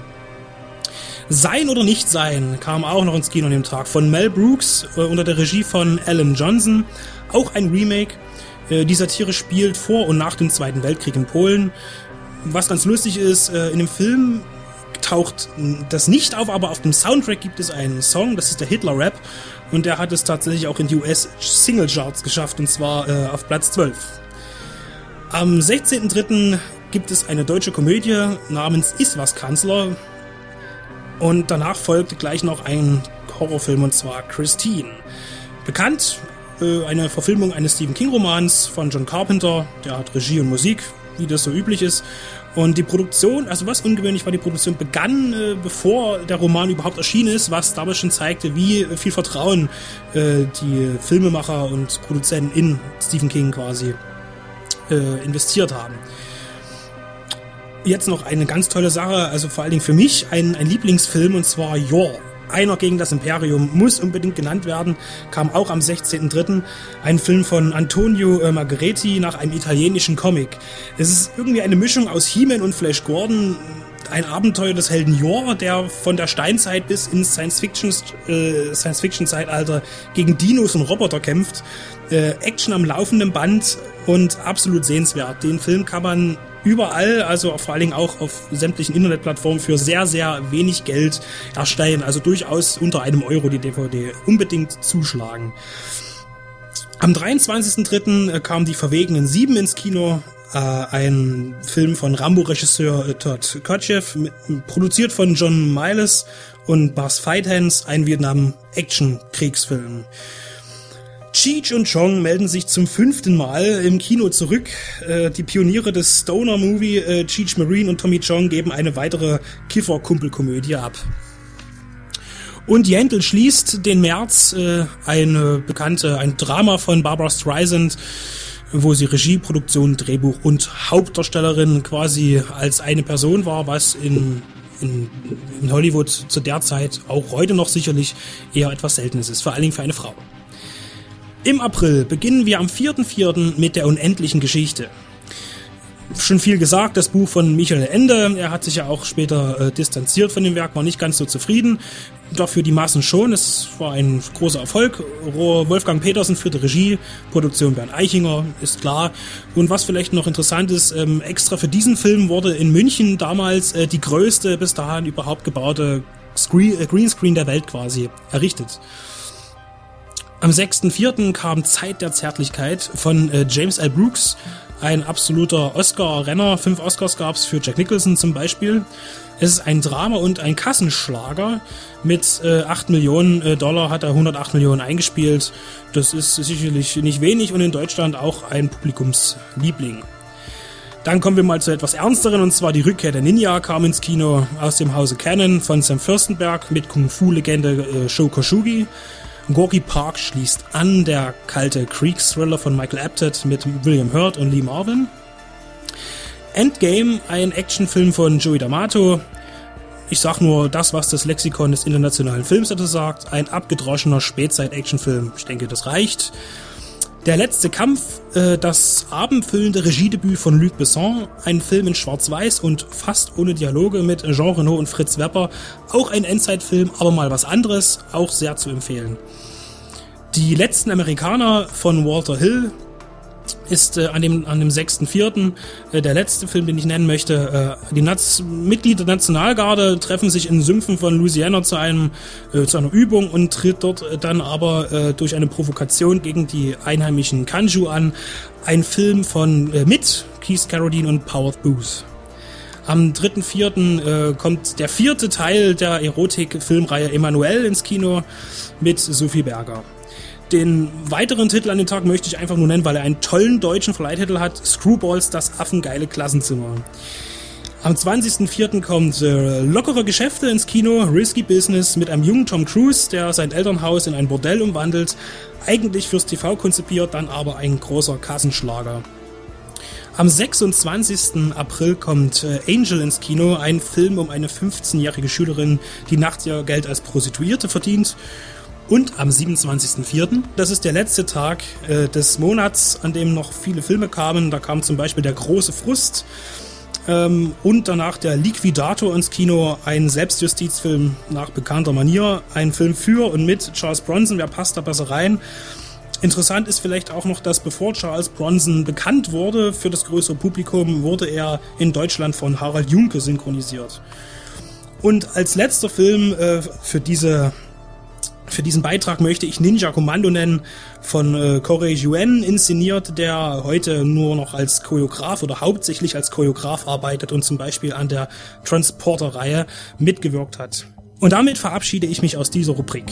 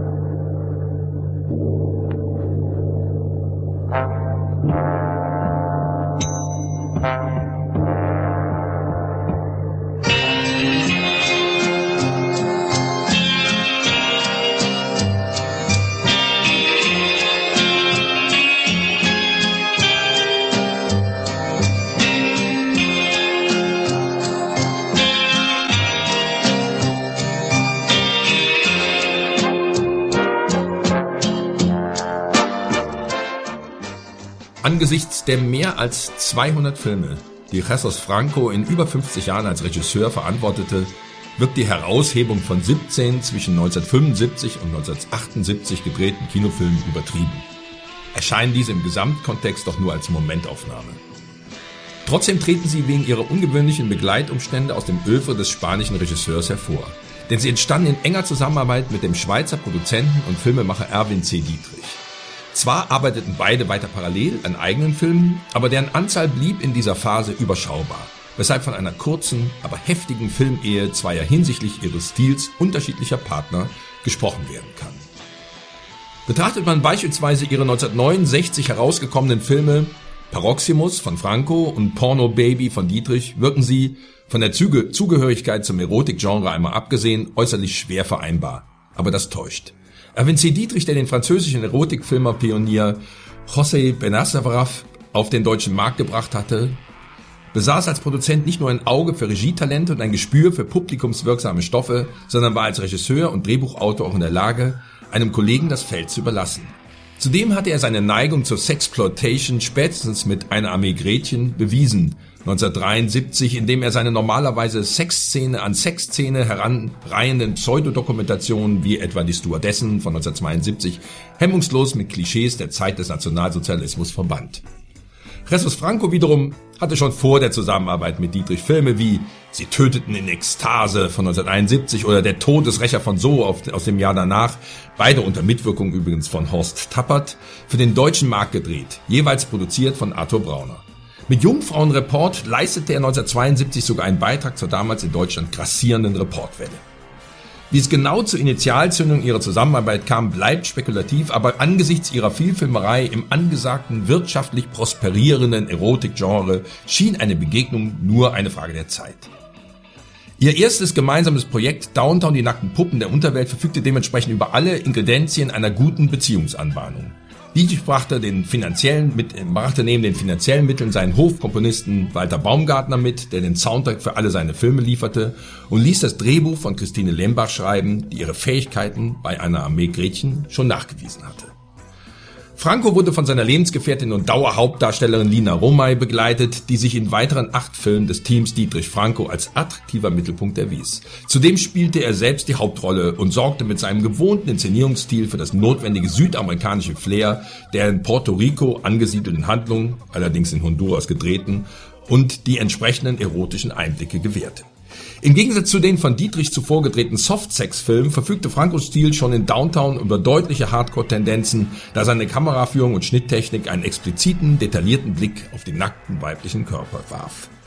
Der wenige Monate später herausgekommene Frauengefängnis ähnelt Downtown trotz der hier erstmals thematisierten Folterung an Frauen optisch und inszenatorisch und weist neben denselben in Honduras gedrehten mehr, mehr Panoramabildern einen nahezu identischen Cast auf, sowohl vor als auch hinter der Kamera, was auf eine kostengünstig abgedrehte Doppelproduktion hinweist. In den darauffolgenden Filmen übernahm Jesus Franco zunehmend die künstlerische Leitung, war allein für die Drehbücher verantwortlich und vermischte die Erotikstoffe bei Jack the Ripper, dem auch als Hardcore-Film erschienenen Die Marquise von Sade und Greta ohne Männer, Haus ohne Männer mit Horror und Sado, Maso-Elementen, aber gleichzeitig intensivierte sich die Zusammenarbeit von Dietrich und Franco. Weiße Haut und schwarze Schenkel von 1976 und Mädchen im Nachtverkehr von 1976 gelten offiziell als reine Dietrich-Filme, zu denen er auch das Drehbuch verfasste. Aber die sowohl in einer Softsex als auch Pornoversion herausgekommenen Filme verfügen eindeutig über Jesus Francos Regiestil mit den staccatoartigen Schnitten und den extremen Close-ups. Entsprechend unterschiedlich autorisierte Filme entstanden in den vier Jahren. Zuerst noch in Dietrich und Franco-Filme unterteilt, liefen die letzten acht gemeinsamen Filme ab Liebesbriefe einer portugiesischen Nonne von 1977 nur noch unter Francos Regie. Aber immer unter reger Mitwirkung Dietrichs, der sein Team und einige Drehbücher dazu beisteuerte. Bei der Analyse ihres Gesamtwerks lässt sich der Eindruck allerdings nicht verwischen, dass den beiden Regisseuren langsam die Ideen ausgingen. Nachdem die kurze Pornografiephase wieder vorbei war.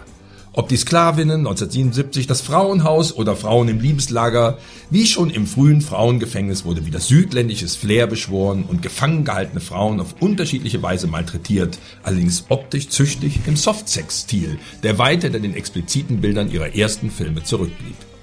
Nachdem sich in Frauen ohne Unschuld ein letztes Mal Frankos Muse Lina Romay in einem Franco-Dietrich-Film geräkelt hatte, bedeutete Frauen in Zellenblock 9 das Ende ihrer Liaison und damit auch der Frauenfolterfilme. Frauen im Zellenblock 9 wirkt wie ein inkonsequentes Zwitterwesen und macht deutlich, dass die Thematik ausgeschöpft war als Kompensation zum immer erfolgreicher werdenden Pornofilm. Zwar wurde versucht, mit noch fieseren Folterungsmethoden weiter an der Gewaltschraube zu drehen, aber dieses Vorhaben wurde nur noch sprachlich umgesetzt und blieb optisch angedeutet. Besonders im Vergleich zum witzig skurrilen Beginn ihrer Zusammenarbeit in Downtown, die nackten Puppen der Unterwelt, ist das Fehlen jeder Erotik auffällig, außer der Betrachter kann sich an den lieblos abgefilmten nackten Frauenkörpern noch irgendwie erfreuen. Erwin C. Dietrichs Karriere als Regisseur überlebte diese Phase nur noch kurz. Nach zwei weiteren Filmen über die sechs Schwedinnen wurde Julchen und Jettchen, die verliebten Apothekerstöchter, 1982 sein letzter Film, während sich Jesus Franco in gewohnt arbeitsintensiver Form neuen Gefilden zuwandte dem Ende der 70er Jahre angesagten Kannibalismusfilm. Zurück blieben 17 Filme und damit das Ergebnis einer kurzen, intensiven Filmehe, die in der Übergangsphase vom Softsex zum Pornofilm Mitte der 70er Jahre ihren persönlichen Stempel aufdrücken konnte und die wir in den kommenden Minuten in einzelnen Filmbeispielen näher vorstellen.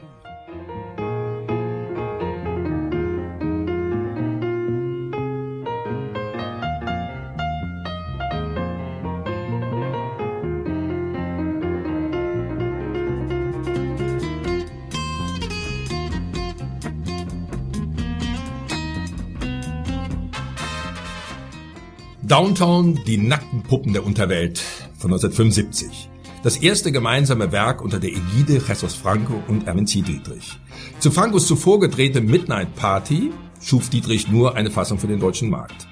Aber dieser erste gemeinsame Film atmete noch den Geist des Aufbruchs. Drehbuchautorin Christine Lembach erdachte eine Story im Stil des Film Noir mit einem abgehalfterten Privatdetektiv, der Opfer einer femme fatale wird. Jesus Franco ließ es sich nicht nehmen, die Rolle des puerto-ricanischen Losers Al Pereira, der die Story aus dem Off zusätzlich begleitet, gleich selbst zu übernehmen. Und dass seine geliebte Lina Romay die verführerische und undurchschaubare Cynthia spielte, war da nur noch Formsache.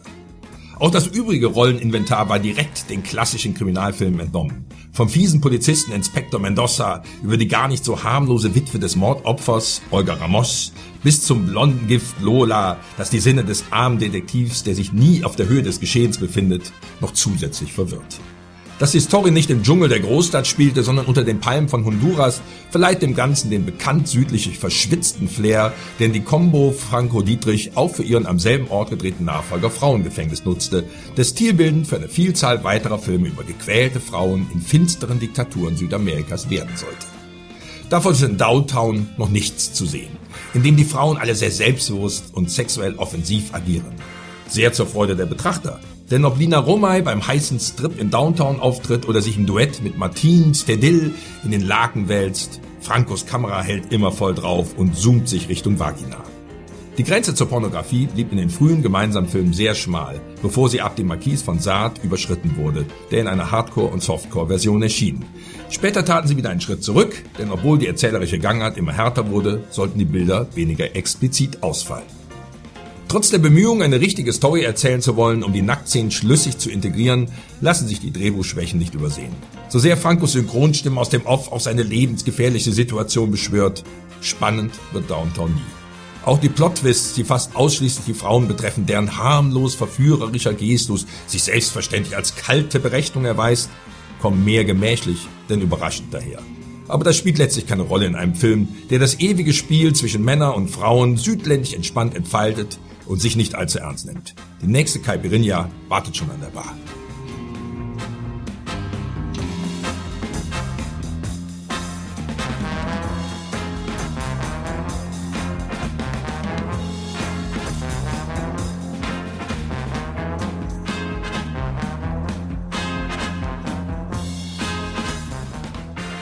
Jack the Ripper, der Dirnenmörder von London aus dem Jahre 1976, stellt für viele Anhänger des Jesus Franco sicher nicht nur den fruchtbarsten Teil seiner kurzen, aber ertragreichen Zusammenarbeit mit dem Schweizer Produzenten Erwin C. Dietrich dar, sondern wird auch genannt, wenn es allgemein um die besten Filme aus dem Övre des spanischen Regisseurs geht. Diese Einschätzung obliegt natürlich Auge und Geschmack des jeweiligen Betrachters, welcher hoffentlich genug der über 200 Regiearbeiten von Franco gesehen hat, um solch Urteil zu fällen ist aber auch ohne diesen kaum zu meisternden cineastischen Kraftakt durchaus nachvollziehbar. Denn neben den Franco üblichen Gewalt- und Sexmotiven beschert der Dirnenmörder von London dem Zuschauer die Eigeninterpretation einer der berühmtesten Kriminalgeschichten der Neuzeit. Eine stattliche Anzahl noch heute bekannter Schauspieler, eine Menge gut getrickster Drehorte und ein allgemein hohes Produktionsniveau, welches Franco so nur selten zur Verfügung stand.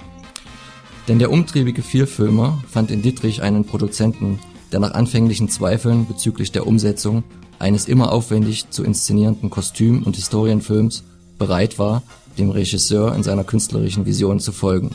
Dies hatte vor allem den Grund, dass Franco nicht nur kostspielige Produktionsanforderungen stellte, sondern auch schon mit konkreten Vorschlägen zur Kostenminimierung aufwartete.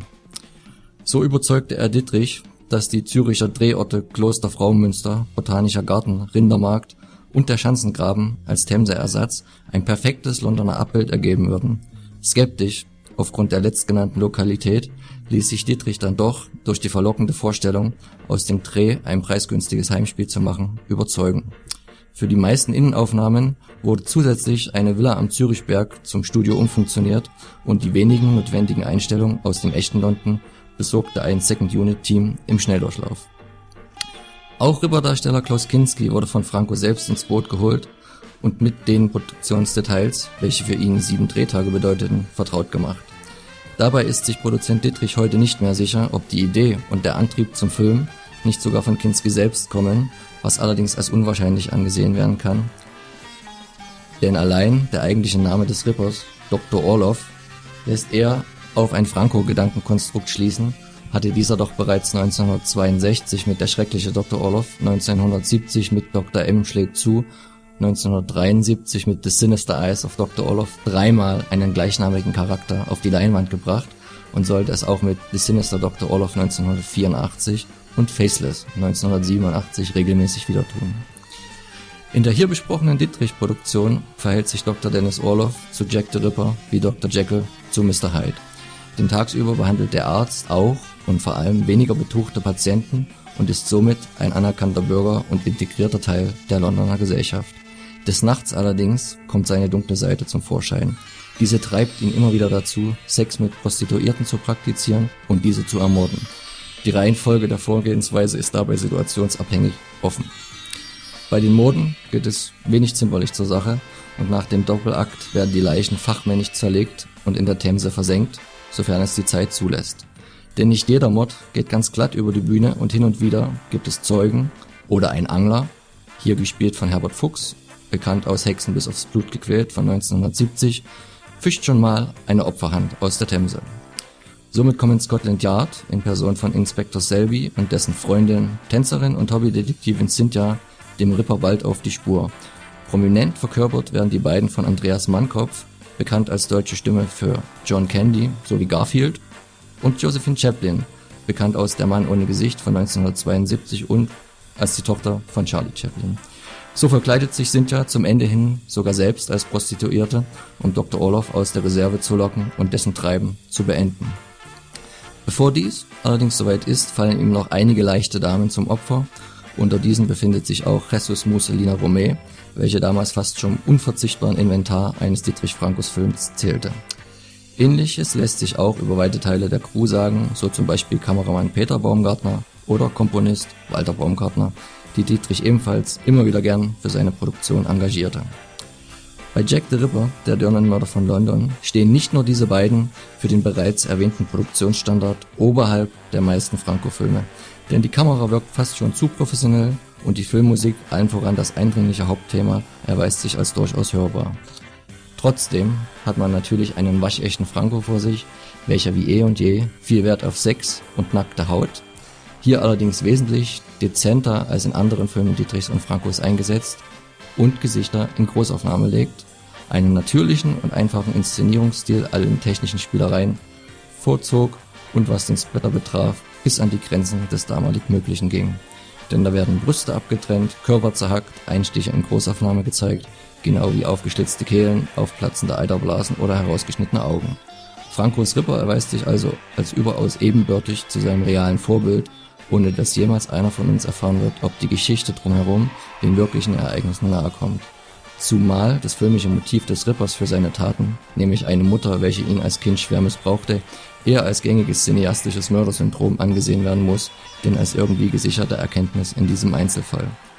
Wirkten die vollbrachten Grausamkeiten im Entstehungsjahrzehnt des Films trotz einiger bewusst abgedunkelter Passagen noch so realistisch, dass die FSK das Werk in Deutschland nur 10 Minuten gekürzt freigab, so sind die Effekte heute aufgrund der Einfachheit nicht mehr wirklich ernst zu nehmen. Das hat zumindest den Vorteil, dass der Film mittlerweile als DVD und Blu-ray in vollster Länge als Uncut-Version herausgebracht von Escut Elite wieder für jedermann zugänglich ist. Bild und Ton wurden dabei aufwendig restauriert und für seine Cineasten befinden sich auf beiden Medien viele interessante Extras, zu denen vor allem die Ton- und Audiodateien zählen, bei denen Produzent Dietrich aus dem Nähkästchen plaudert und viele interessante Einblicke in den damaligen Produktionsprozess gibt. Der Film und vor allem die Blu-ray-Veröffentlichung ist somit weniger interessant für Gruselfreunde, welche auf eine gepflegte Gänsehaut aus sind, sowieso ein Anlegen, welches Franco eher selten verfolgte, sondern für Anhänger gehobenen Exploitation-Kinos unterfüttert mit einer Menge Produktionshistorie.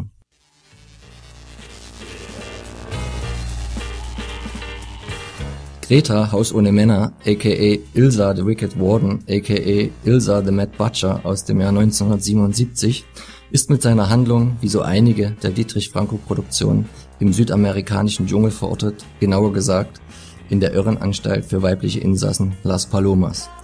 Diese wird mit harter Hand von Leiterin Greta oder je nach Sprachfassung Ilsa geführt.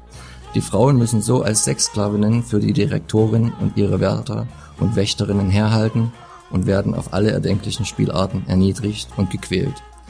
Dies beginnt damit, dass die Gefangenenbekleidung nur aus einem Oberteil und ansonsten aus unten ohne besteht und endet mit Isolationshaft, Auspeitschungen, Elektroschocks und Massenvergewaltigungen. Bei solchen Methoden bleiben Gerüchte über die Anstalt natürlich nicht aus und so macht sich der engagierte Arzt Dr. Milton Arkos daran, diesem negativen Ruf auf den Grund zu gehen.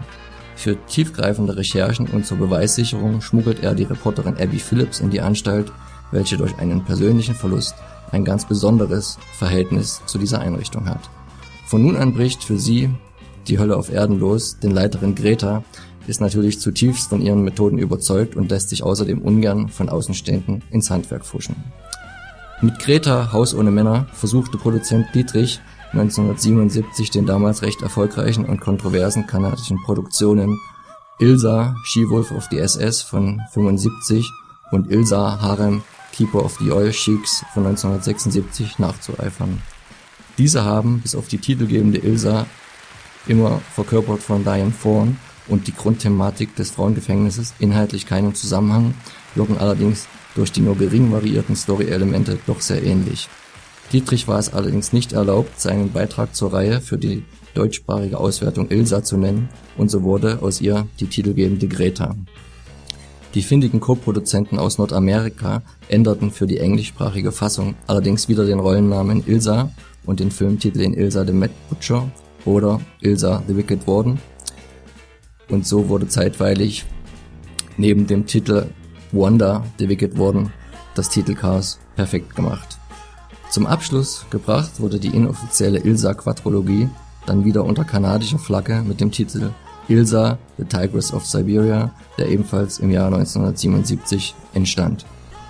Obwohl Greta Haus ohne Männer laut Produzent Dietrich einer der Filme ist, bei denen Franco keine Budgetprobleme hatte und aus dem Vollen schöpfen konnte, bleibt das Ganze produktionstechnisch weit hinter den drei übrigen Ilsa-Beiträgen zurück. Diese sind auch nach heutigen Sehverhältnissen deutlich ernster, härter und hochwertiger inszeniert und erzielen beim Zuschauer somit eine wesentlich größere Wirkung. Greta Haus ohne Männer hingegen bietet den typischen Franco-Look und seinen ihm so eigene Trash-Atmosphäre. Denn die Innenaufnahmen wurden in Züricher Studios gedreht und die Umgebung in Portugal oder Tessin gefüllt. Selbige versprüht auch passenderweise mehr den Flair einer mediterranen Parkanlage als die eines südamerikanischen Dschungels. Die vornehmlich weiblichen Darsteller, unter ihnen diesmal auch wieder Jesus Muselina Romé, agieren auf dem üblichen Niveau und auch der Regisseur spielt, wie bei ca. 50% seiner Filme, wieder selbst mit, hier als Dr. Arkos. Neben dem Darsteller Eric Falk, welcher ebenfalls häufig in Dietrich Franco Produktionen auftauchte, sind auch im Bereich der Crew mit Kameramann Rudolf Küttel und Komponist Walter Baumgartner zwei regelmäßig wiederkehrende Beteiligte mit von der Partie. Ohne die auf ihre ganz besondere Art herausscheinende Diane Fawn in der Hauptrolle wäre Greta Haus ohne Männer somit nur einer von vielen Filmen Francos, der jede Menge nackte Haut, ein wenig züchtigen Sex, viel Folter und Erniedrigung und eine Prise schlechten Splatter zu bieten hat. Die Extras auf der von Escort Elite herausgebrachten Blu-ray bzw. DVD, bestehend aus einem Dietrich Franco Interview Zusammenschnitt, sind somit wie so oft interessanter und ergiebiger als der eigentliche Film.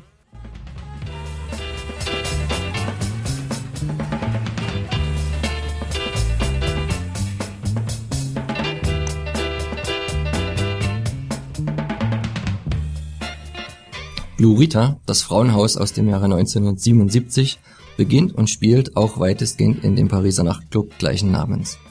Dieser ist Anziehungspunkt für viele Herren der Schöpfung und wartet mit chilligen Softrock-Klängen und sich dazu nackt regelnden Mädels auf. Clubchefin Rita ist allerdings nicht nur um das erotische Wohlergehen der Männerwelt bemüht, sondern auch um deren Geldbeutel und mögliche geopolitische Informationen. Denn ein östlicher Geheimdienst fungiert als ihr Auftraggeber und so kommt es, dass der eine oder andere Freier sich nach seinem Sexabenteuer mal schnell nackt in einer kleinen Zelle wiederfindet. Auf diesen wartet dann eine ganz besondere Tortur. Er wird nämlich mit dem hauseigenen grünen Zeug übergossen, mit der Auswirkung, dass er auf einmal unheimlich rattig wird und alles, was zwei Brüste hat, bespringen will. Eingesperrt in seinem Verlies ist diese Art von Folter natürlich mehr als quälend, denn selbstverständlich laufen Rita und die weiteren Damen des Hauses die ganze Zeit mindestens oben ohne durch den Film. Vorher hat die Chefin übrigens besagten Mitstreiterinnen durch eine besondere Prozedur auf die lesbische, den Männern entsagende Linie gebracht. Dabei spielt das hauseigene rote Zeug eine ganz besondere Rolle, vollbringt es doch an den neuralgischen Stellen aufgetragen wahre Wunder, was die Willensbildung einer Frau anbelangt. Natürlich geht bei diesem Treiben im und um das Plurita nicht alles glatt über die Bühne, denn andere Geheimdienste haben das Etablissement auf dem Schirm und auch clubintern kommt es zu Spannungen, soll es sich bei einem der Mädchen doch nicht etwa um eine Verräterin, sprich Doppelagentin handeln. Plurita das Frauenhaus zieht seinen Charme aus der Grundidee, welche sich angenehm abhebt von der von Franco und Dietrich etwas überspannten Nackte Frauen werden in einem südamerikanischen Gefangenenlager gefoltert Geschichte. Denn der Film kann durchaus als waschechter Agentenstreifen herhalten, der noch viel Flair der Swinging Sixties versprüht, auch wenn wir uns schon im Jahrzehnt darauf befinden. Die Musik ist zeittypisch, genau wie die Frauen, die damals noch an verschiedensten Körperstellen unterhalb des Kopfes Haare hatten und diese auch den ganzen Film ausgiebig der Kamera, wie so oft bedient von Rudolf Küttel, präsentieren. Letztere hält natürlich immer fleißig drauf und die Einstellungen sind dabei oft recht kreativ gewählt, um einerseits so viel zu zeigen wie möglich und andererseits so viel zu verbergen wie nötig. Denn schließlich gehört Burita nicht mehr zu den Hardcore-Streifen aus Dietrichs Produktion und musste so den Regeln des normalen Kinofilms entsprechen. Gevögelt wird natürlich trotzdem ordentlich, diesmal allerdings ohne Franco Muse, Dina Romé. Dafür springen andere Damen in die Breche, wobei vor allem Sarah Strasberg, Dagmar Bürger, Pamela Stanford und Martina Fleety als Burita zu nennen wären. Ihnen allen gemein ist es, dass sie entweder ausschließlich oder sehr oft mit Regisseur Jesus Franco zusammenarbeiteten und darüber hinaus wenig bis gar nicht in Erscheinung traten. Selbiges trifft auch auf den Schauspieler Eric Falk zu, dessen Interview auf der Blu-ray-Veröffentlichung von Ascot Elite das Bonusmaterial bildet, welches genauso einen trächigen Charme versprüht wie der ganze Film. Denn inhaltlich kommt nicht viel dabei herum, beginnt es doch mit dem Satz, ich erinnere mich nicht mehr wirklich an den Film. Und die größte Erkenntnis ist, dass einer der später auftretenden Gunmen von Robert Huber gespielt wird, welcher seinerzeit ein Meisterficker und Naturtalent gewesen ist. Der ficken und spritzen musste und der Schwanz ist ihm trotzdem nicht runtergefallen. Denn so Falk, der hat dermaßen gut gefickt, der war wirklich ein Meister. Dies trifft dann auch so ungefähr den Ton der Filmdialoge, wobei beispielhaft die erste Szene wie folgt verläuft. Nachdem die dunkelhäutige Schönheit eine Weile vor Publikum getanzt hat, fragt ein Gast die Mitarbeiterin Gina, ob sie ein Stelldich ein für ihn mit der Dame organisieren könne. Daraufhin fragt diese etwas verwundert, ob er denn nicht glücklich verheiratet sei, woraufhin seine wörtliche Antwort lautet, ja natürlich, aber du isst ja auch nicht jeden Tag Erbsen mit Wellfleisch. Oder, aus Sicht des Zuschauers ausgedrückt, so sehr du dich auch sonst an gut geschriebenen und hochwertig produzierten Filmen erfreust, so sehnst du dich manchmal nach männlich, kindlich, naiver Franco-Kost, wie sie das Frauenhaus mehr als zu bieten hat. Dabei verzichtet der Meister fast vollständig auf die sonst üblichen deformierenden Gewaltszenen, was der Alterung des Films sehr zuträglich ist und ihn auch für Nicht-Fans des Regisseurs und seines Outputs interessant und durchaus sehenswert macht.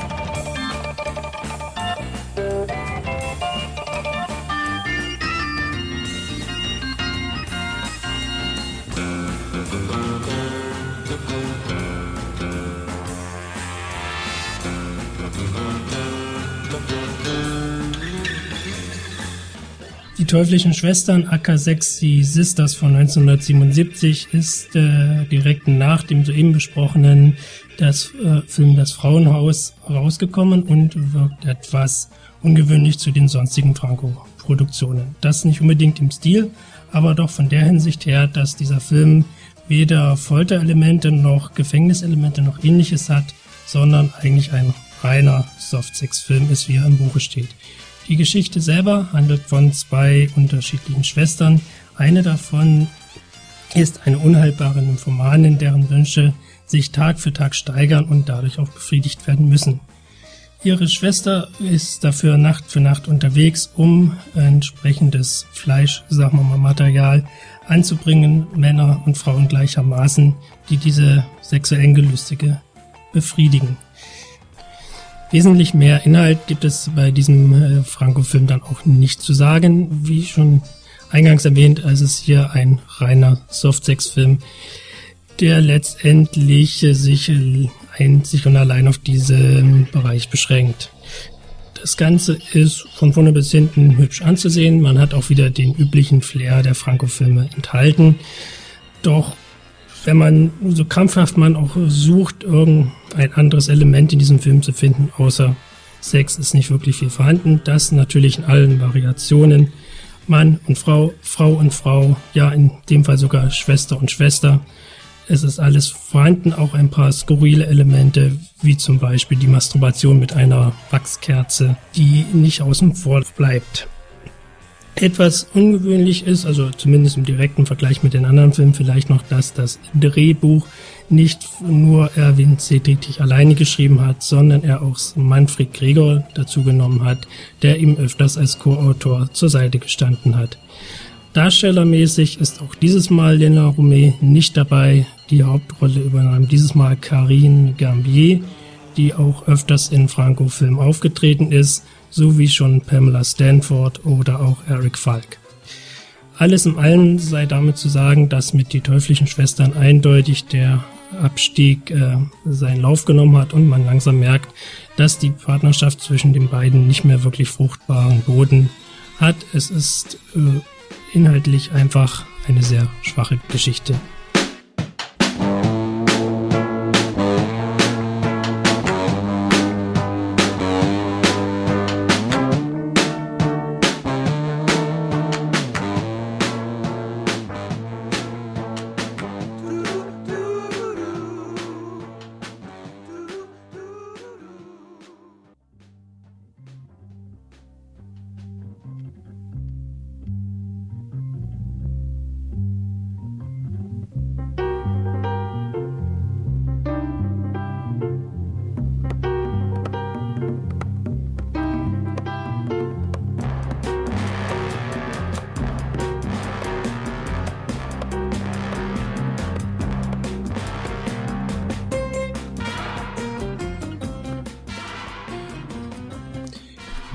Ich berichte euch von Voodoo Passion, der auch in Deutschland unter seinem Verleihtitel Ruf der blonden Göttin bekannt ist. Dieses 1977er Werk von Franco, eines von mehr als fünf weiteren in diesem Jahr übrigens, äh, spielt auf dem exotischen Haiti. Von Anfang an setzt der Streifen auf Erotik und begrüßt den Zuschauer mit nackten, tanzenden, schwarzen Schönheiten. Die Geschichte beginnt mit der Ankunft der frisch verheirateten Susanne auf der karibischen Insel. Ihr Mann Jack ist dort der britische Konsul und lässt sie äh, von seiner Assistentin Ines abholen. Im Domizil des äh, Staatsvertreters angekommen, wird die Ehefrau gleich von dessen nymphoman anmutenden und vulgären Schwester begrüßt. Nackt regelt die sich im Ehebett und bietet der Schwägerin äh, die Freundschaft durch einen gemeinsamen Besuch im Badezimmer an. Dies ist nicht die einzige Merkwürdigkeit, die der reizüberforderten Frau im prächtigen neuen Heim begegnet.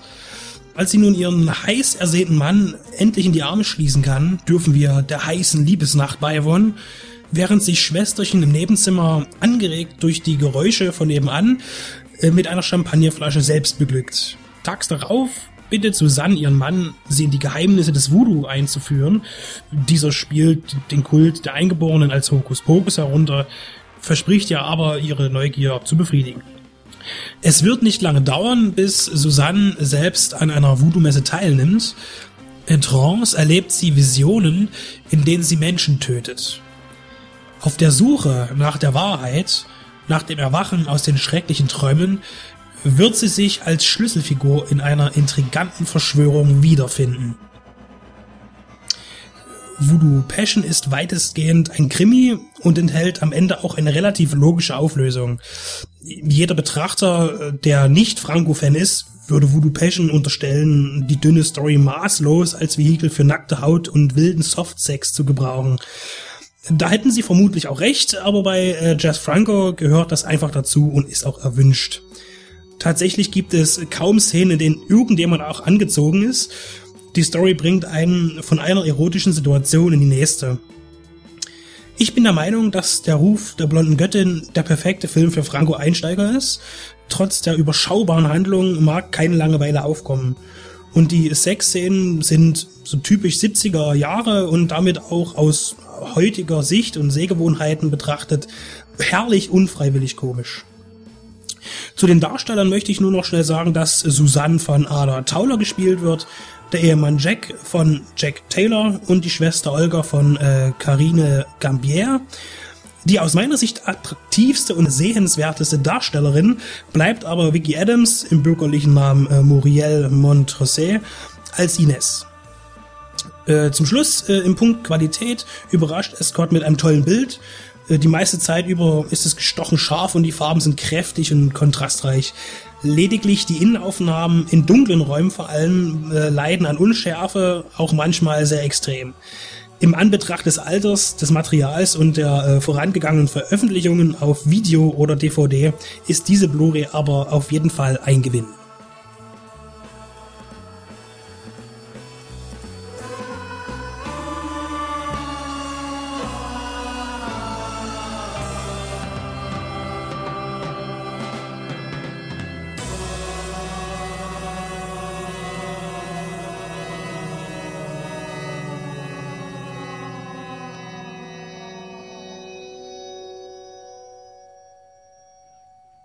Wicked Woman, aka Das Haus der mannstollen Frauen, aka Frauen ohne Unschuld, ist die vorletzte Arbeit des Gespanns Franco Dietrich und der letzte Film des Gespanns, in dem Lina Romay eine Rolle gespielt hat. Wicked Woman, der Inhalt ist schnell erzählt. Es geht um eine junge Dame, die nach einem Mord, den sie gesehen hat, in eine Psychiatrie eingewiesen wird. Die Heilung dort lässt aber lange auf sich warten, denn auch dort geschehen plötzlich Morde. Lena Romay und die Frauen sind quasi das Einzige, was der Film irgendwo zu bieten hat. Es gibt viel nacktes Fleisch, es gibt viel nackte Haut, aber es steckt nicht wirklich viel mehr dahinter. Auch wie schon bei den teuflischen Schwestern ist es hier eindeutig spürbar, dass die Zusammenarbeit der beiden Filmemacher zu Ende geht. Wir haben zwar ein paar kleine Schlenker im Rahmen eines Thrillers und eines Krimis enthalten, ungewöhnlich brutal sind teilweise auch äh, da, der, die Mordszenen, die aber alles in allem nur eine kleine Randerscheinung des Ganzen bringen. Ansonsten ist auch Wicked Woman eigentlich ein reiner Softsex-Streifen geworden, der vom Rudelbumsen bis zu den einzelnen Sexszenen zwischen Mann und Frau nicht viel zu bieten hat. Es ist einfach absolut spürbar und ergreifend, dass die Ideen zu Ende gehen und auch die letzte Produktion die gleich besprochen wird, so aussehen wird.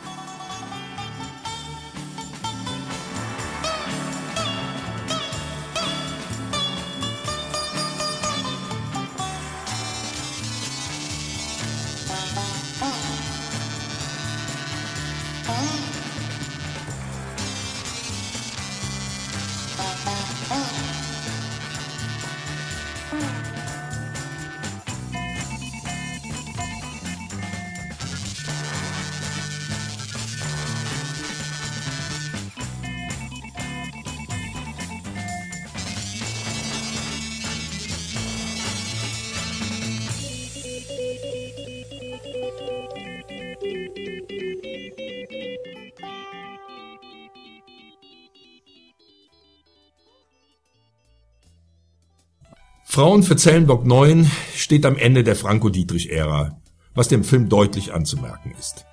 Erneut betrat das Filmteam südliche Gefilde, um die Mehr von gefolterten Frauen im südamerikanischen Dschungel in einem weiteren Aufguss zu erzählen. Während die zusammengeklaubten Söldner in ihren Che Guevara-Klamotten noch aus der Region stammen könnten, übernahmen die Rolle der Sadisten und Übeltäter wie gewohnt Mitteleuropäer, darunter als Dr. Mengele verschnitt der Schweizer Mime Howard Vernon, häufiger Gast bei Franco-Produktionen und übrigens in vielen weiteren B-Pictures. Mit langem Vorgeplänkel hält sich der Film entsprechend nicht auf und lässt gleich zu Beginn eine Gruppe gut geschminkter junger Frauen verhaften, die angeblich als Freiheitskämpferinnen gegen das diktatorische Regime im Dschungel unterwegs sind. Hoffentlich bricht dabei keinem der Mädels aus bürgerlichem Hause dabei ein Fingernagel ab. Der Gedanke dahinter war schon vor Ansicht des Films greifbar. Hübsche, hellhäutige Frauen sollen zur Freude der überwiegend männlichen Betrachter gequält werden. Eine mehr als misogyne Veranstaltung. Wäre die Angelegenheit nicht durchgehend lächerlich, läge diese Kritik nahe. Aber während Dr. Costa Mengele ständig neue Foltermethoden entsinnt und die Kamera in die flehend verzerrten Gesichter schaut, verwischt kein Moment der Lippenstift und die Schminke. Stattdessen haben die vier an Halsketten gefesselten Frauen unmittelbar nach schweren Folterungen noch genügend Power, um zu einem lesbischen Vierer anzutreten, in den später der Wachtposten einbezogen wird. Ein Moment der Dramatik, denn die Frauen nutzen die Chance, überwältigen den Typen und fliehen blindlings in den Dschungel, wo gefräßige Krokodile schon warten. Die Spannung bleibt trotzdem mau. Aber dafür laufen nackte Frauen barfüßig durchs Dickicht, womit wieder die Gelegenheit wahrgenommen wird, wippende Brüste einzufangen. Die wesentliche Bildquelle des Films, der zwar viel verspricht, optisch aber über harmlose Soft-Sex-Bilder nicht hinauskommt. Die Flucht der Frauen bleibt erwartungsgemäß vergeblich, steht aber symbolisch für das Ende der Zusammenarbeit von Jesus Franco und Erwin C. Dietrich, die ihr gemeinsames Pulver verschossen hatten.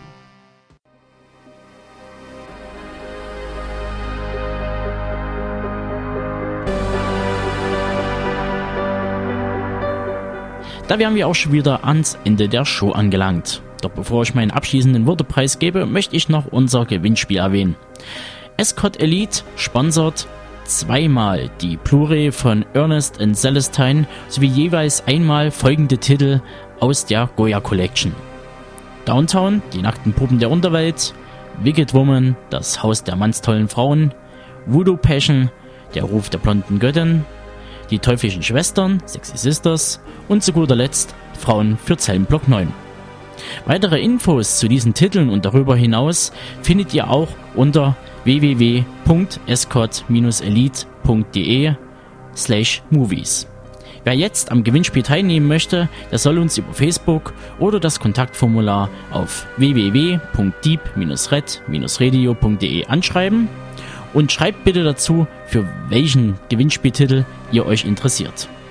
Dann bedanke ich mich dafür, dass ihr so zahlreich eingeschaltet habt und wir hören uns in knapp drei Wochen in einer kleinen einstündigen April-Show wieder. Und bis dahin, macht's gut und ehrt eure Antenne.